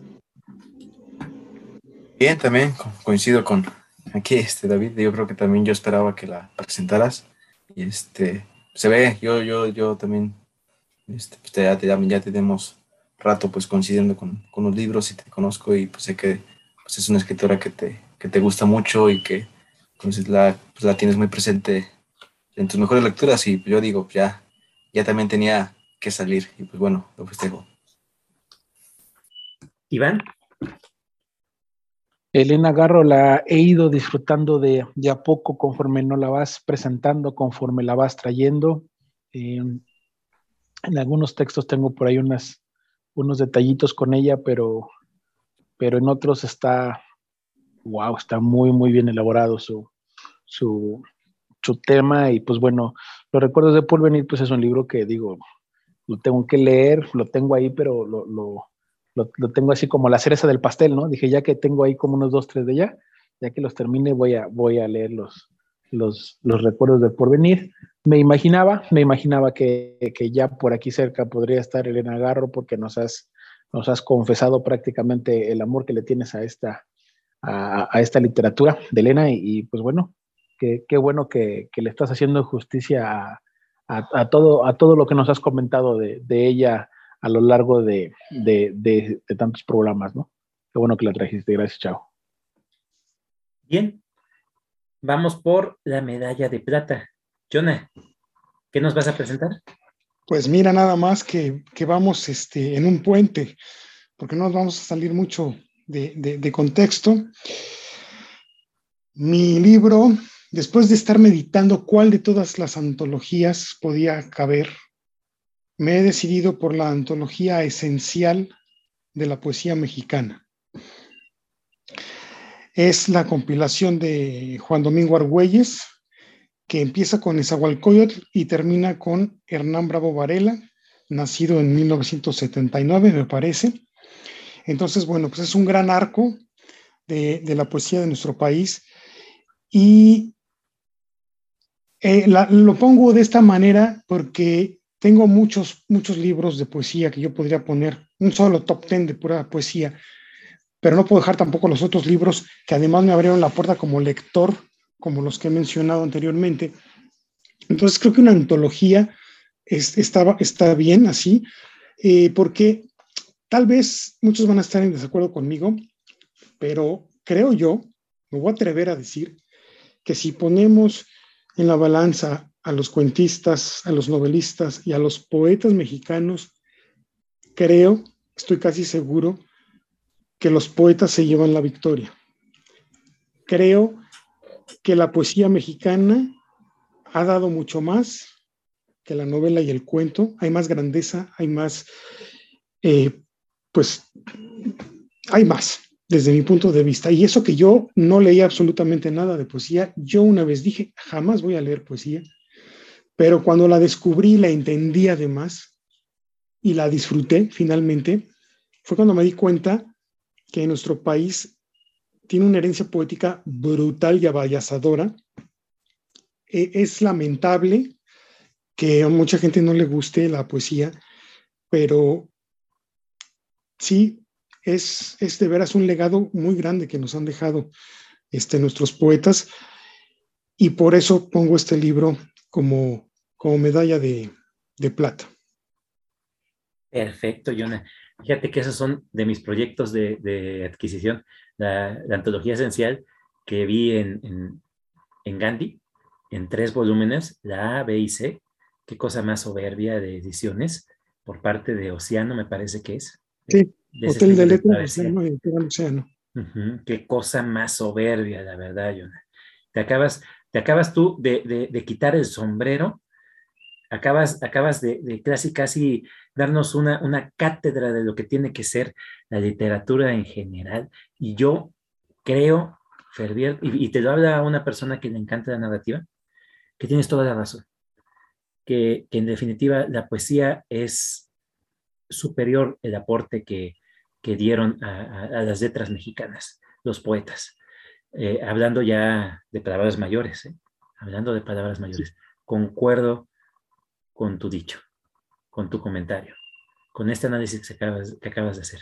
Gracias, Yona, definitivamente por esta aportación. Ya me hacías falta, Yona, ya me hacía falta hablar de, poesía en el círculo, cabrón. Me abandonaste. Gacho, güey, gacho. Ya, ya, ya. Disculpa, disculpa. David. Híjole, es que como nunca había, había escuchado este libro, pero digo, hoy, ahora, ahora México andan andan muy mexicanos ahora todos. De que hoy medalla de plata y luego medalla de bronce hoy.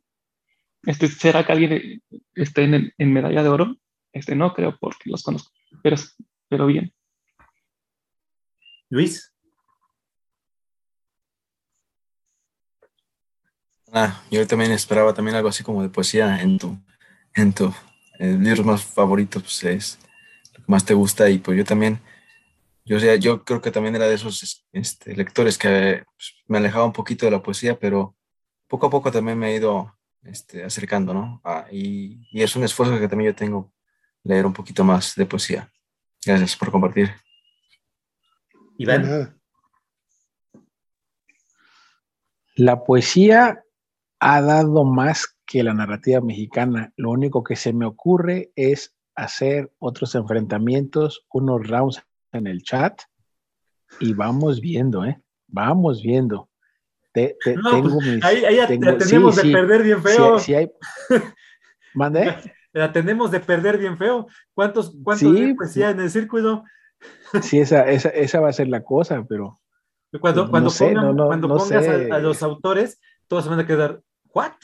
Sí, sí, claro, pero pues también digo, o sea, ¿Dónde dejamos a, a, Rulfo, a Altamirano, a, a Gutiérrez Nájera, a, no sé, o sea, muchos, muchos, muchos, Novo y Barbuengoitia, este, Leñero, o sea, digo, también hay, para mí hay mucho, mucha narrativa también, se me hace, yo, yo daría un, un, empate salomónico, pero pues sí, no dudo que, que aquí mi, mi, estimado poeta conozca muchos, muchos grandes poetas y también me gusta muchísimo la, la poesía, la poesía mexicana.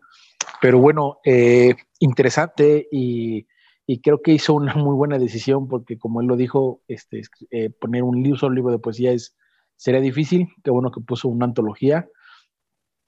Me gustó muchísimo que hoy que esta antología es compilada por Juan Domingo Argüelles, yo tengo otras referencias de él, no, no pensé que fuera un compilador y sí sé que por ahí es un escritor de Quintana Roo más o menos reconocido, por lo menos por, por mí.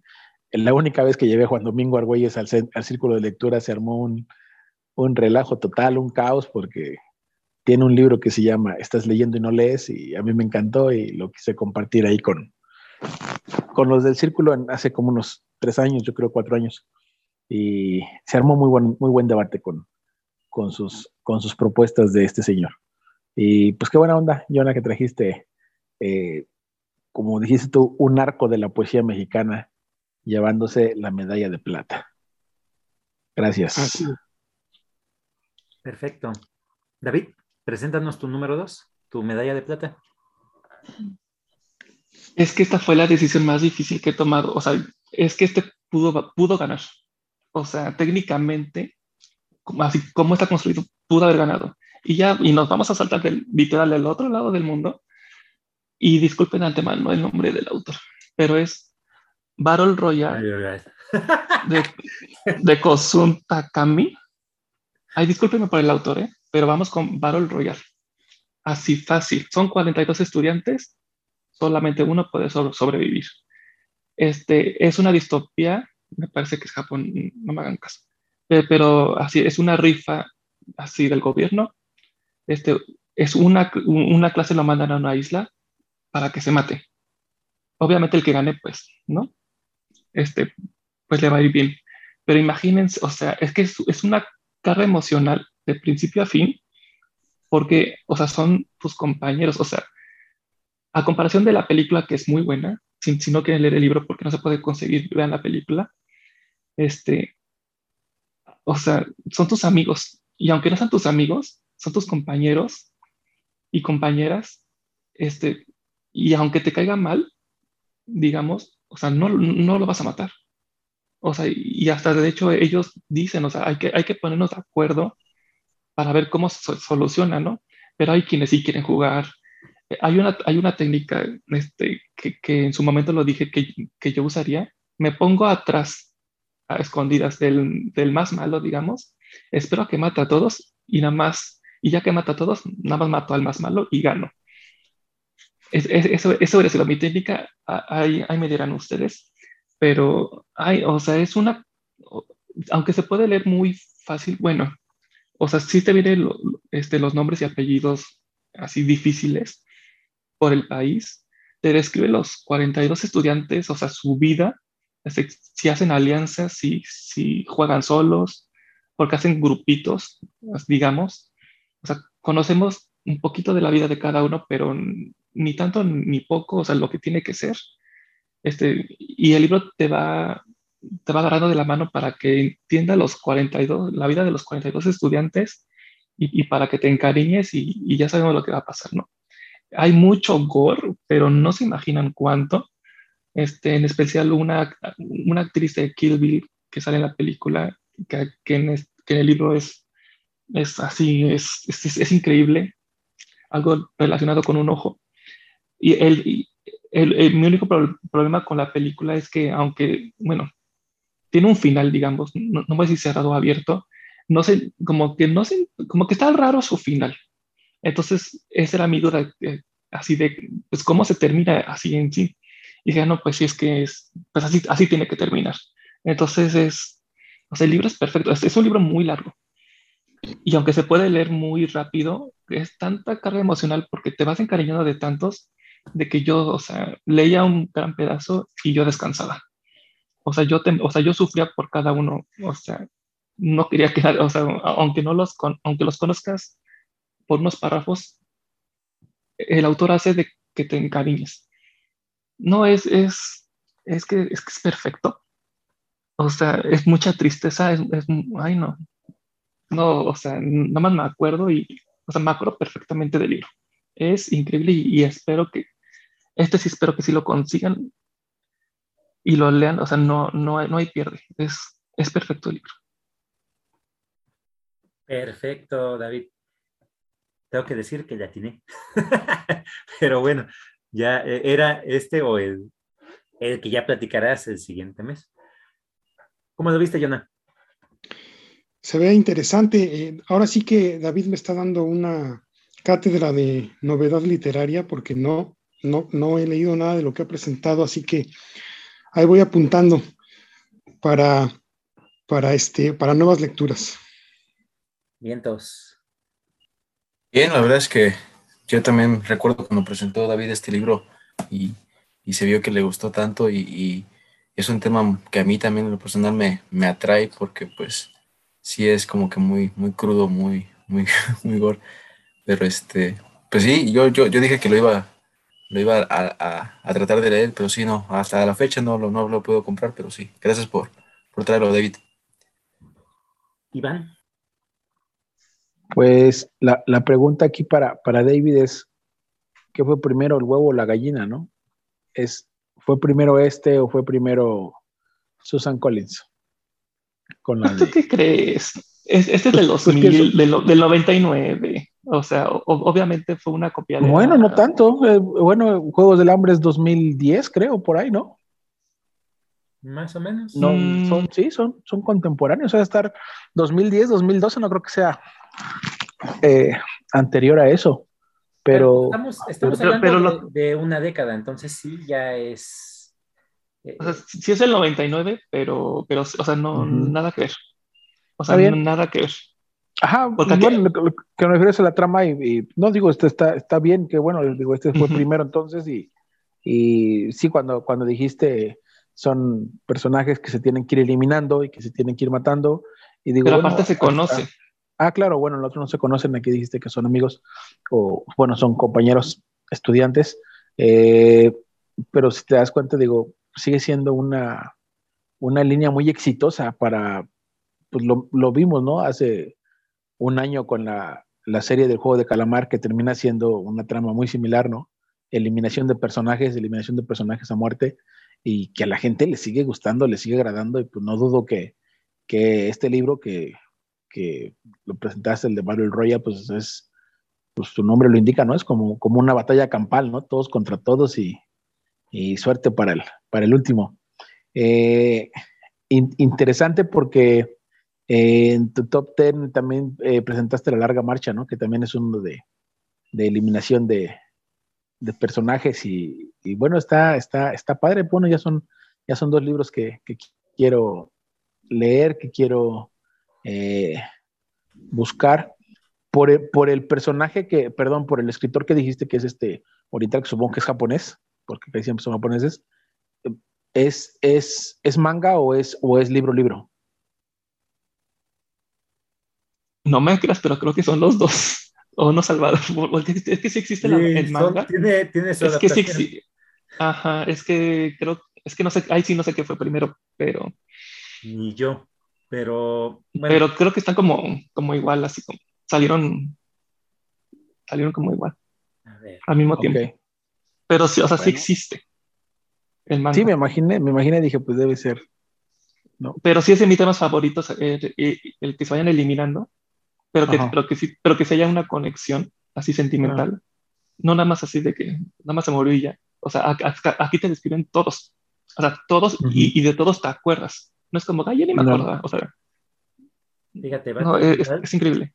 Battle Royale tiene novela, manga, Película. anime, juego y película.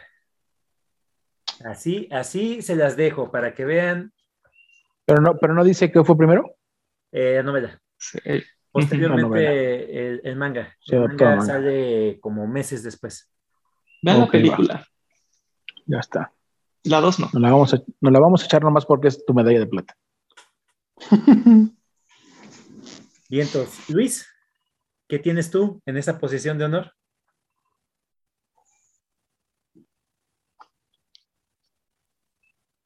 Pues ya, como dicen, la medalla de plata. Y para esta, pues, para este gran especial, yo creo que pues, traigo a uno de, de los escritores que yo considero, pues, más talentosos, más, este, universales y que en lo personal yo lo considero el mejor, es, es mi escritor favorito. Estamos hablando de Fyodor Dostoyevsky. Y la obra que traigo se llama Los hermanos Kamarasov. Y bueno, pues Dostoyevsky, pues no es un escritor para gente culta, yo lo considero así. Más bien yo creo que es un escritor para gente profunda. Este, es el gran escritor, el gran novelista, podemos decirlo, de la existencia humana. Mm, eh, por eso siempre va a ser actual. Yo creo que él aborda temas que tanto jóvenes, este, este, adultos ya también mayores, pues se plantean eh, sobre pues su existencia, este, por qué estoy aquí, o valdrá la pena seguir viviendo, porque pues, estoy transcurriendo algunos, algunas cosas, pues sí, desmotivadoras en la vida. Y Dostoyevsky yo creo que es el, el, el gran es el mejor, yo creo que para describir todos este, este, estos temas. Eh, yo lo empecé a leer y pues una novela me llevó a otra de, de él y es así que lo considero, pues como les comentaba, para mí es el mejor, no, no hay más.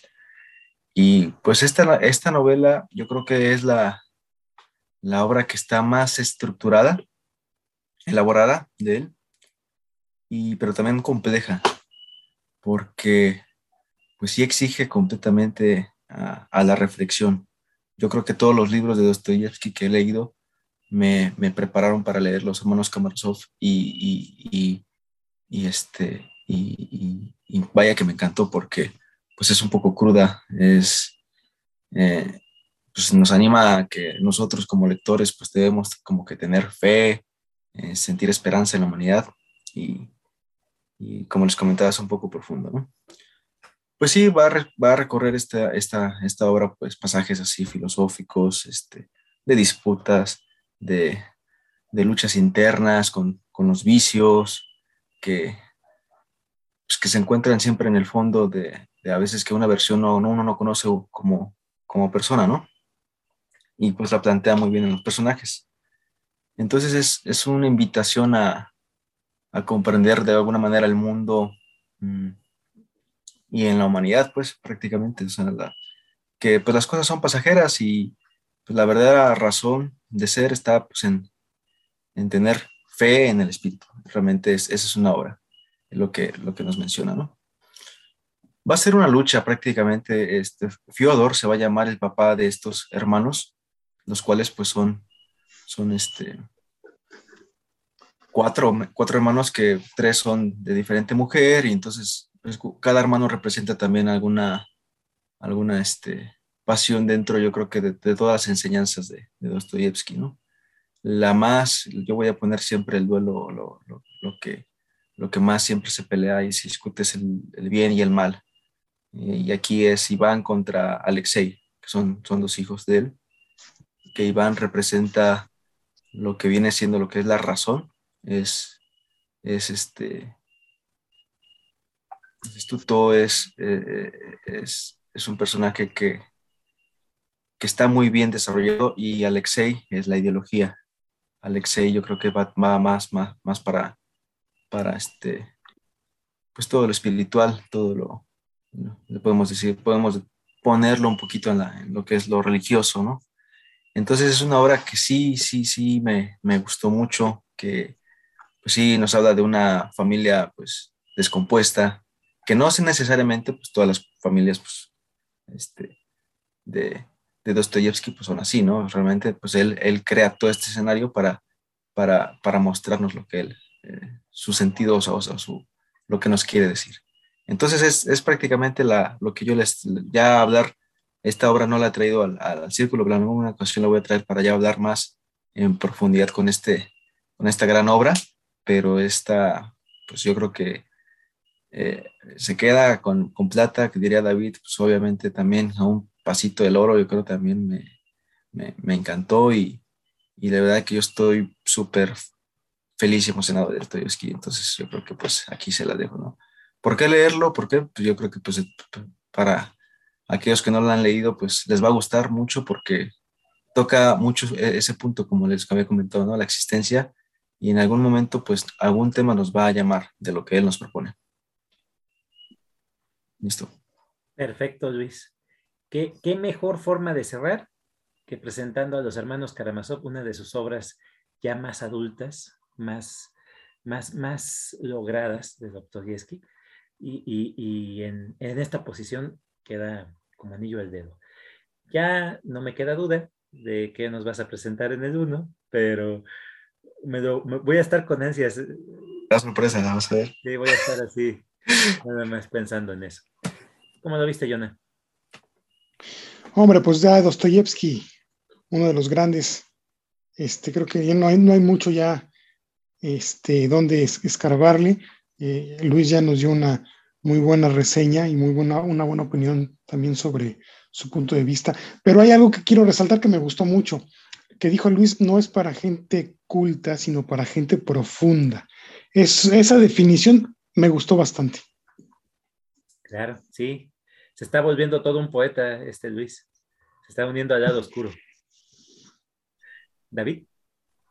Sí, básicamente Luis, Luis es profundo.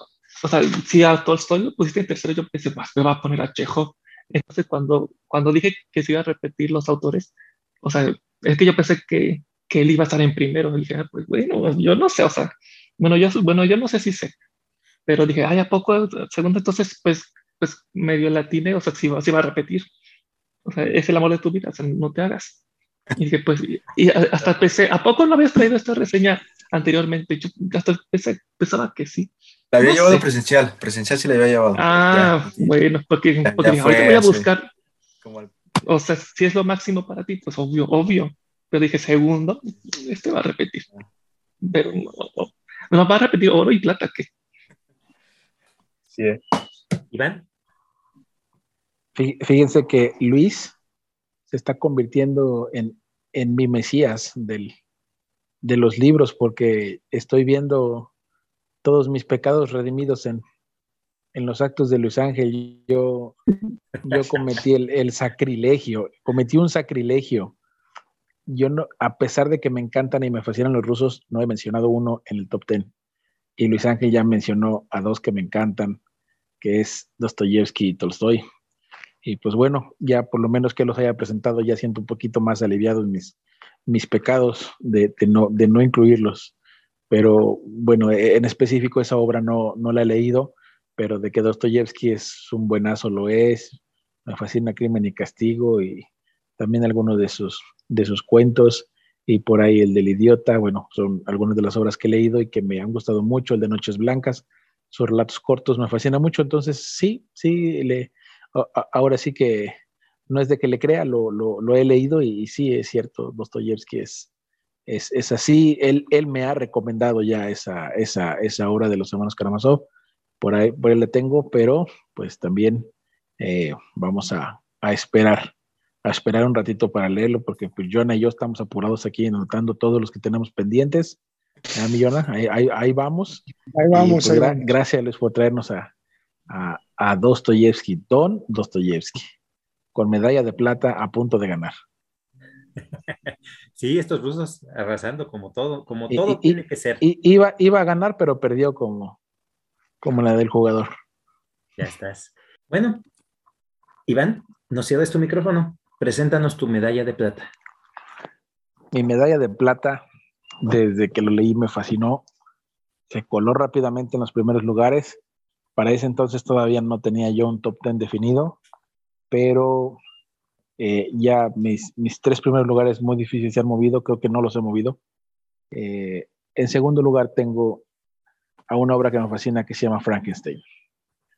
Frankenstein para mí es un libro que me vino abrir los ojos en cuestión de cómo en, un, en una narrativa se puede meter filosofía y además un proyecto gótico, oscuro, no sé, tiene, tiene, tiene muchos elementos que para mí digo están maravillosos. Cuando, cuando me entero de la forma en cómo fue escrito y por quién fue escrito, dices, pues tampoco se requiere ser el escritor más reconocido para escribir una gran, una gran obra, ¿no? Eh, esta obra de, Mary Shelley me, ha llegado profundamente. Los, los, los textos o los diálogos, perdón, los, los diálogos del doctor Frankenstein con su, con su bestia, con su, con su monstruo, se me hacen exquisitos, exquisitos. Eh, lo que exige, lo que pide, eh, cómo, lo, cómo lo hace, en este caso, el, el monstruo, se me hace una condición humana en alguien que no es humano. Y dije, eso, eso está excelente, está muy bueno, está, está bien trabajado, está bien narrado. Y para mí, Frankenstein, te digo, desde que lo leí, dije, me, me encantó, me gustó muchísimo esta obra. Y sin duda, pues luego, luego se, se coló en mi, en mi top 3. Y desde entonces difícil que, que, lo, que lo mueva no sé, tendré que buscar otro, que me llegue otro libro con esa magnitud, pero la verdad es que lo veo difícil, lo veo difícil. Los últimos, los últimos libros que se han colado normalmente se cuelan del 5 para abajo y el último que les dije fue el de Heroidas en el 5, pero de aquí para, para arriba no, difícilmente los los he movido. Eh, no voy a abundar más en la obra, lo hemos, lo hemos comentado varias veces, el, el tema de, de, Frankenstein y bueno, a mí me, me fascina todo, me fascina la, la, forma como se ha estructurado, me gusta muchísimo el personaje, me gusta mucho eh, el tema eh, de terror que tiene y bueno, todo, todo. Por algo lo tengo en el número dos, no le, no le encuentro, no le encuentro falla alguna a ese libro por ningún lado y me, me encantó. Perfecto. De hecho, nada más para como comentario adicional, este fue nuestro primer piloto, ¿no? Hablar sobre Frankenstein. Sí. El, primer piloto que hicimos de, antes de hablar de Wolf, antes de hablar, hablamos de Frankenstein. Así es.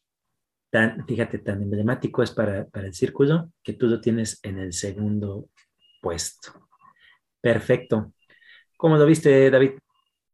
Ay, qué rápido. Este, de hecho, este libro, o sea, cuando empecé a leer, yo, lo, yo quise leerlo y ahora, y ahora saber que está en, segundo lugar y ver que lo, que lo ama y, y que no lo ha movido de ahí, sí me dan más ganas porque sé de qué se trata, este, se me antoja mucho y espero que sí próximamente este, este sí, este sí lo lea. Perfecto, sí, tenía toda la intención de, de escucharte, David. Jonah. Bueno, hablar ya de Frankenstein es hablar de algo ya grande, eh, no voy a entrar en detalles de la obra, prefiero mejor aportar diciendo a toda la gente que nos pueda escuchar que no se vayan con la finta de que Frankenstein es un libro meramente de terror, ¿no? No es una mala película hollywoodense, es un gran libro que va mucho más allá de querer asustar. O sea, van a empezar a leer y van a, hasta van a pensar que se equivocaron del libro. Es otra, es otra cosa, o sea, es, es enorme. Luis. Sí, este, igual concuerdo con Jonathan. Frankenstein para mí también fue muy revelador en otros sentidos. Le encontré, este, pues más este, cuestiones hasta existencialistas, ¿no? O sea, nos, explica, es un mundo, realmente nos explica muchas cosas que, que, yo no esperaba de la obra, pero que igual me gustaron muchísimo y es un, es un, este, es un libro que, pues también tiene su historia que sí, este, tuvo muchos problemas para, dar, para salir a la luz, pero finalmente pues se concluyó con, y, y, vaya que lo, que lo, lo valoro, ¿no? Claro. ¿Qué tan, ¿Qué tan mítica puede ser esta historia? Que hay una historia dentro de la formación de, esa, de, ese libro, de la, de la, creación de ese libro. Y es esa eh, famosísima reunión entre amigos, entre Lord Byron, los Shelley, Polidori, en la cual se crearon grandes íconos de la literatura. ¿Qué tan grande es? Eh, y, la verdad es que a, este gran libro se le debe mucho, se le debe una buena adaptación en el cine, no la hay. Hay, adaptaciones muy medianas aunque icónicas del mismo cine, como lo son las de Boris Karloff, hablando de, ese icono eh, del, Frankenstein eh, cadavérico, con, los, tornillos en el cuello, eh, con ese semblante fuera de, sin, emociones, pero aún así no es el Frankenstein que nos describe, el monstruo que nos describe la obra de Frankenstein. Eh, qué, gran, qué gran aportación y qué gran nominación en esta, en esta parte, Iván. Bueno, yo de México, de hablar de, una escritora tan grande como lo fue Elena Garro, me voy a Portugal. Y ya se han de, de, pensar de quién estoy hablando, porque lo defendí, porque yo lo, lo, lo, lo he hablado también bastante y de hecho, en, ese programa tan especial que tuvimos, eh, me, quedé tan, tan ah, eh, gustoso y tan amenamente con la lectura de todos. Y estoy hablando del mismísimo don, patrón, amo y señor José Saramago. ¿Qué obra voy a presentar de él? Es el Evangelio según Jesucristo. Este es el libro que yo presento en la medalla de plata en la segunda posición del top 10. ¿Por qué? En la prepa, cuando ya estaba yo con este panorama de lo que era la literatura en general, llegué a ir con una de mis tías al Palacio de Minería a esa eh, presentación de libros que tienen y en ese, en ese momento exacto en el que fui, el país invitado era Portugal. Y no, yo, yo digo que no era Portugal, era José Saramago. El invitado era José Saramago, porque había una cantidad ingente de, de libros de Saramago y así de uno que otro portugués famoso como Pessoa eh, y algún otro eh, colado más. Pero eso era Portugal. José Saramago era Portugal en el Palacio de Minería.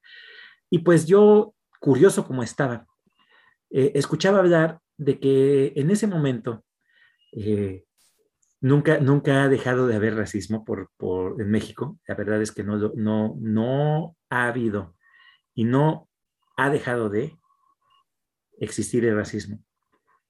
Y escuché claramente a unas personas eh, hablar de que José Saramago era para los fresas y para los pobres. Y yo me quedé, ah, caray, ¿por qué, ¿por qué ese comentario no tan, tan, tan hiriente? Y entonces eh, agarré el título que más me llamó la atención porque ya había leído eh, La última tentación de Nikos Kazantzaki, un griego muy, muy, muy bueno, muy buen escritor. Y yo quise ver esa visión. Cuando leí la parte de atrás del, libro, eh, me llamó completamente la atención el hecho de que sea una historia muy parecida a la que me había presentado Nikos. Y, quería yo ver esa visión de, este escritor portugués que tenía tanta cantidad de libros en, en Alfaguara. Y esa fue mi elección. Cuando llego aquí a Cuernavaca, empiezo mi lectura y en ese momento también de mi vida estaba yo escuchando a Enigma, a Enya y a Era en, música. Y lo compaginaba con mi lectura de Saramago fue una experiencia totalmente religiosa. Haber leído a Saramago acompañado de estos grandes grupos de la época del New Age, del descubrimiento del New Age. ¿Qué pasa con esta historia? Pues es la visión de Saramago desde una perspectiva eh, sin meterte en, cuestiones más que humanas, porque a, Jesús lo presenta eh, como una cuestión fantástica, pero haciendo muchísima alegoría y haciendo una crítica completa a lo que es la sociedad en general.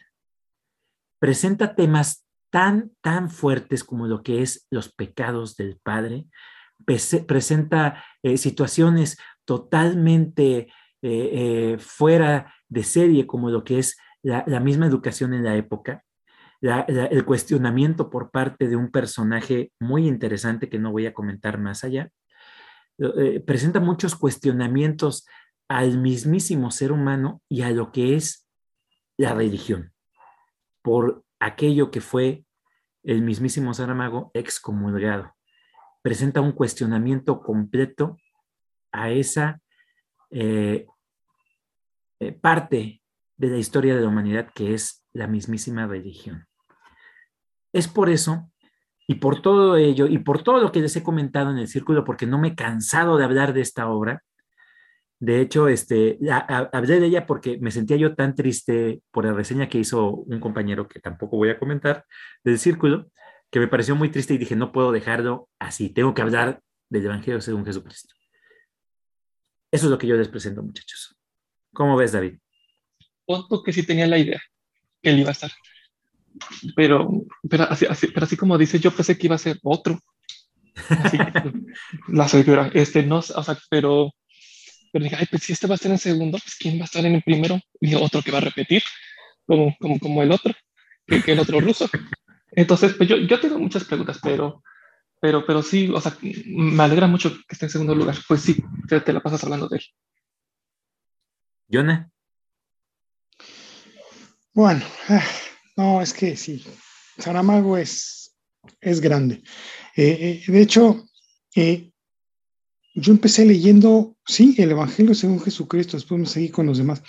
No he leído todos, pero este, no, no, no, me parece un libro soberbio, definitivamente.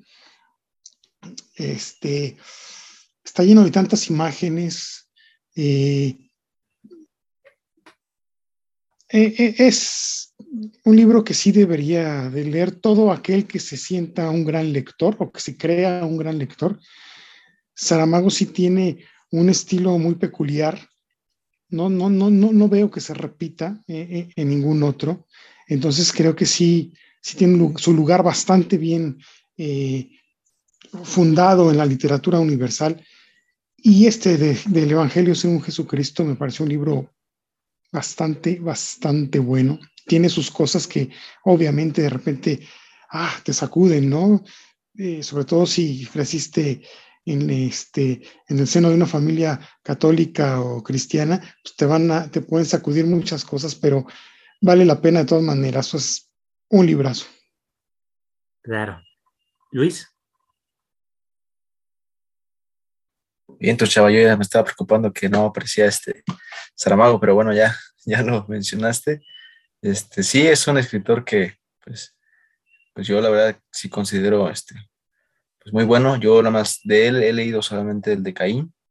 Y sí me gustó mucho el libro, pero sí, sí tuve como que ciertas dudas, o sea, sí tuve que irlo leyendo con, con, este, con consulta, porque yo realmente, pues la Biblia, pues principalmente, pues el, que es este, el Génesis, creo que habla más que nada, se enfoca en Caín, pues sí, desconocía muchos aspectos, muchos, muchos, muchos sucesos, los cuales pues a veces no me generó como que, pues así como dices tú, el, el desinterés, pero sí, sí se me complicó. Pero bueno, es buen escritor. Iván. Aquí voy a aplicar el dicho de, de que hay más rápido un hablador que un cojo. Yo hace ratito, hace cinco minutos, yo dije que ningún libro, o muy difícilmente un libro, iba a mover mis primeros tres. Jamás me imaginé que ibas a presentar este libro. Probablemente imaginaba Saramago en el 1 en el 2, no me imaginé este libro. Y para, para mi mala fortuna, este libro yo no lo he leído. He leído otro de Saramago, Claraboya, Ensayo sobre la ceguera, El hombre duplicado.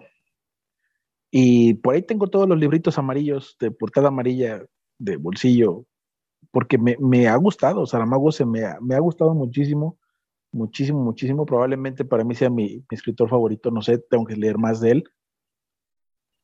Pero todo lo que dijiste, Chava, y te lo voy a decir, esta, esta reseña, sin ser un programa de reseñas, lo que acabas de decir, lo que difícilmente se me va a olvidar. Todo lo que dijiste es lo que me puede gustar en un libro me gusta el tema de la religión, me gusta Saramago, me gusta el tema de la crítica social.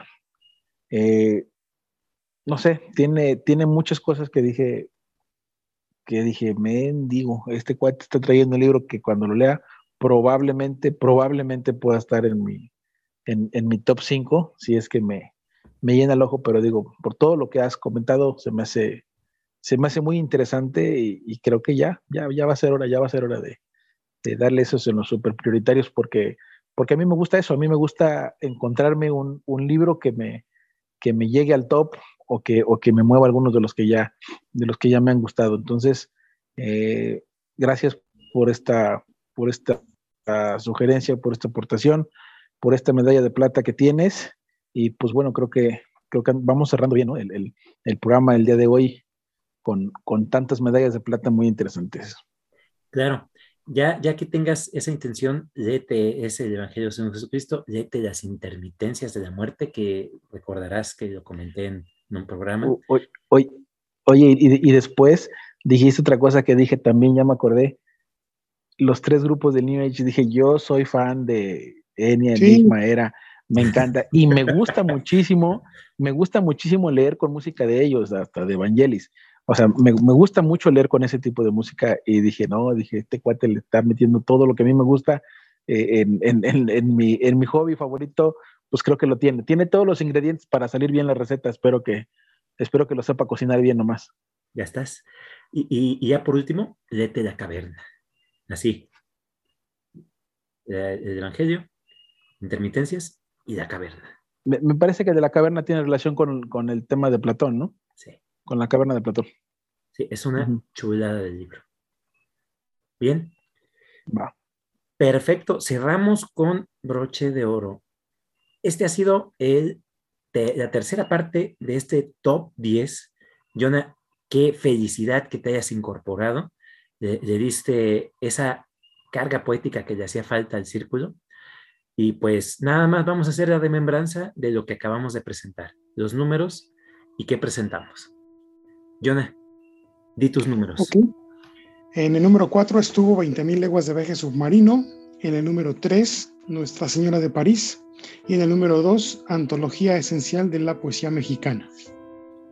David, di tus números.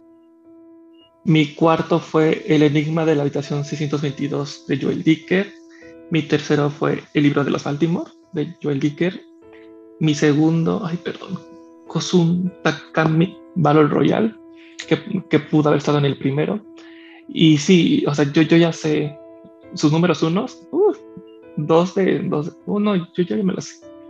Una apuesta. Luis, di tus números. el cuarto está este Moby Dick de Herman Melville. El tercero está Guerra y Paz de León Tolstoy. Y el número dos son los hermanos Kamarasov de Fyodor Dostoyevsky. Iván, di tus números. Claro que sí, con mucho gusto. En el número cuatro hoy presenté al libro de poemínimos de Efraín Huerta. En el número tres fue Las aventuras de Sherlock Holmes de Arthur Conan Doyle. Sí, de Arthur Conan Doyle. Y en el número dos eh, terminé presentando a Frankenstein de Mary Shelley. Eh, yo en el número 4 presenté a El Conde de Montecristo de Alexander Dumas. En el número 3, Los Recuerdos del Porvenir de Elena Garro. Y en el número 2, a el mismísimo Don José Saramago con el Evangelio según Jesucristo. Este fue nuestro especial del Top 10. Eh, espero que les haya gustado vamos a pasar a despedirnos. Cada vez está más bueno, nos deja completamente en la antesala de lo que vamos a presentar en el top número uno, en esa medalla de oro. Y pues qué ansias de escucharlos muchachos. Espero que este programa les haya gustado a todos ustedes. Eh, les recuerdo que tenemos redes sociales, eh, tenemos página de Facebook y nos encuentran tal cual, Círculo de Lectura Argonautas y ahí pueden escuchar desde el primer programa de la primera temporada hasta el más reciente de la tercera temporada. Este programa lo dedicamos a nuestro amigo Juan. Esperamos que todo salga bien, Juan.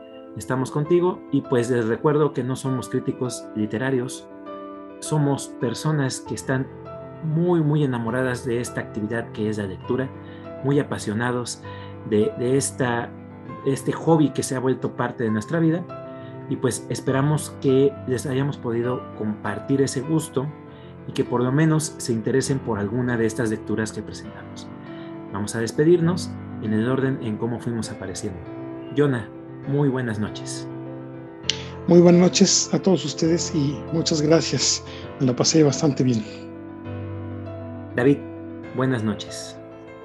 Yo creo que fue de los programas más entretenidos, más divertidos y, y probable, probablemente sea porque como son los números más altos, pues todos les, le echamos muchas ganas, mucha diversión y pues ya esperando sus números uno. Luis, buenas noches. Ah, buenas noches, un saludo a todos los que nos escucharon y, y vieron yo creo que un poquito de nuestros este, más atesorados este, libros y, y bueno, que, que, que estuvo muy bueno este programa. Buenas noches. Iván, buenas noches. Buenas noches a todos mis amigos que han compartido hoy su top de libros, a la gente que nos escucha y en general a toda la, comunidad del Círculo de Lectura Argonautas. Ha sido un gran programa, muy, muy contento me, me voy esta noche con grandes libros que, que han presentado y que me han gustado y pues esperemos ya ansiosamente para saber el, el número uno de cada quien. Yo soy Salvador, su servidor. No me queda más que decirles Gracias totales. Nos vemos en un próximo episodio.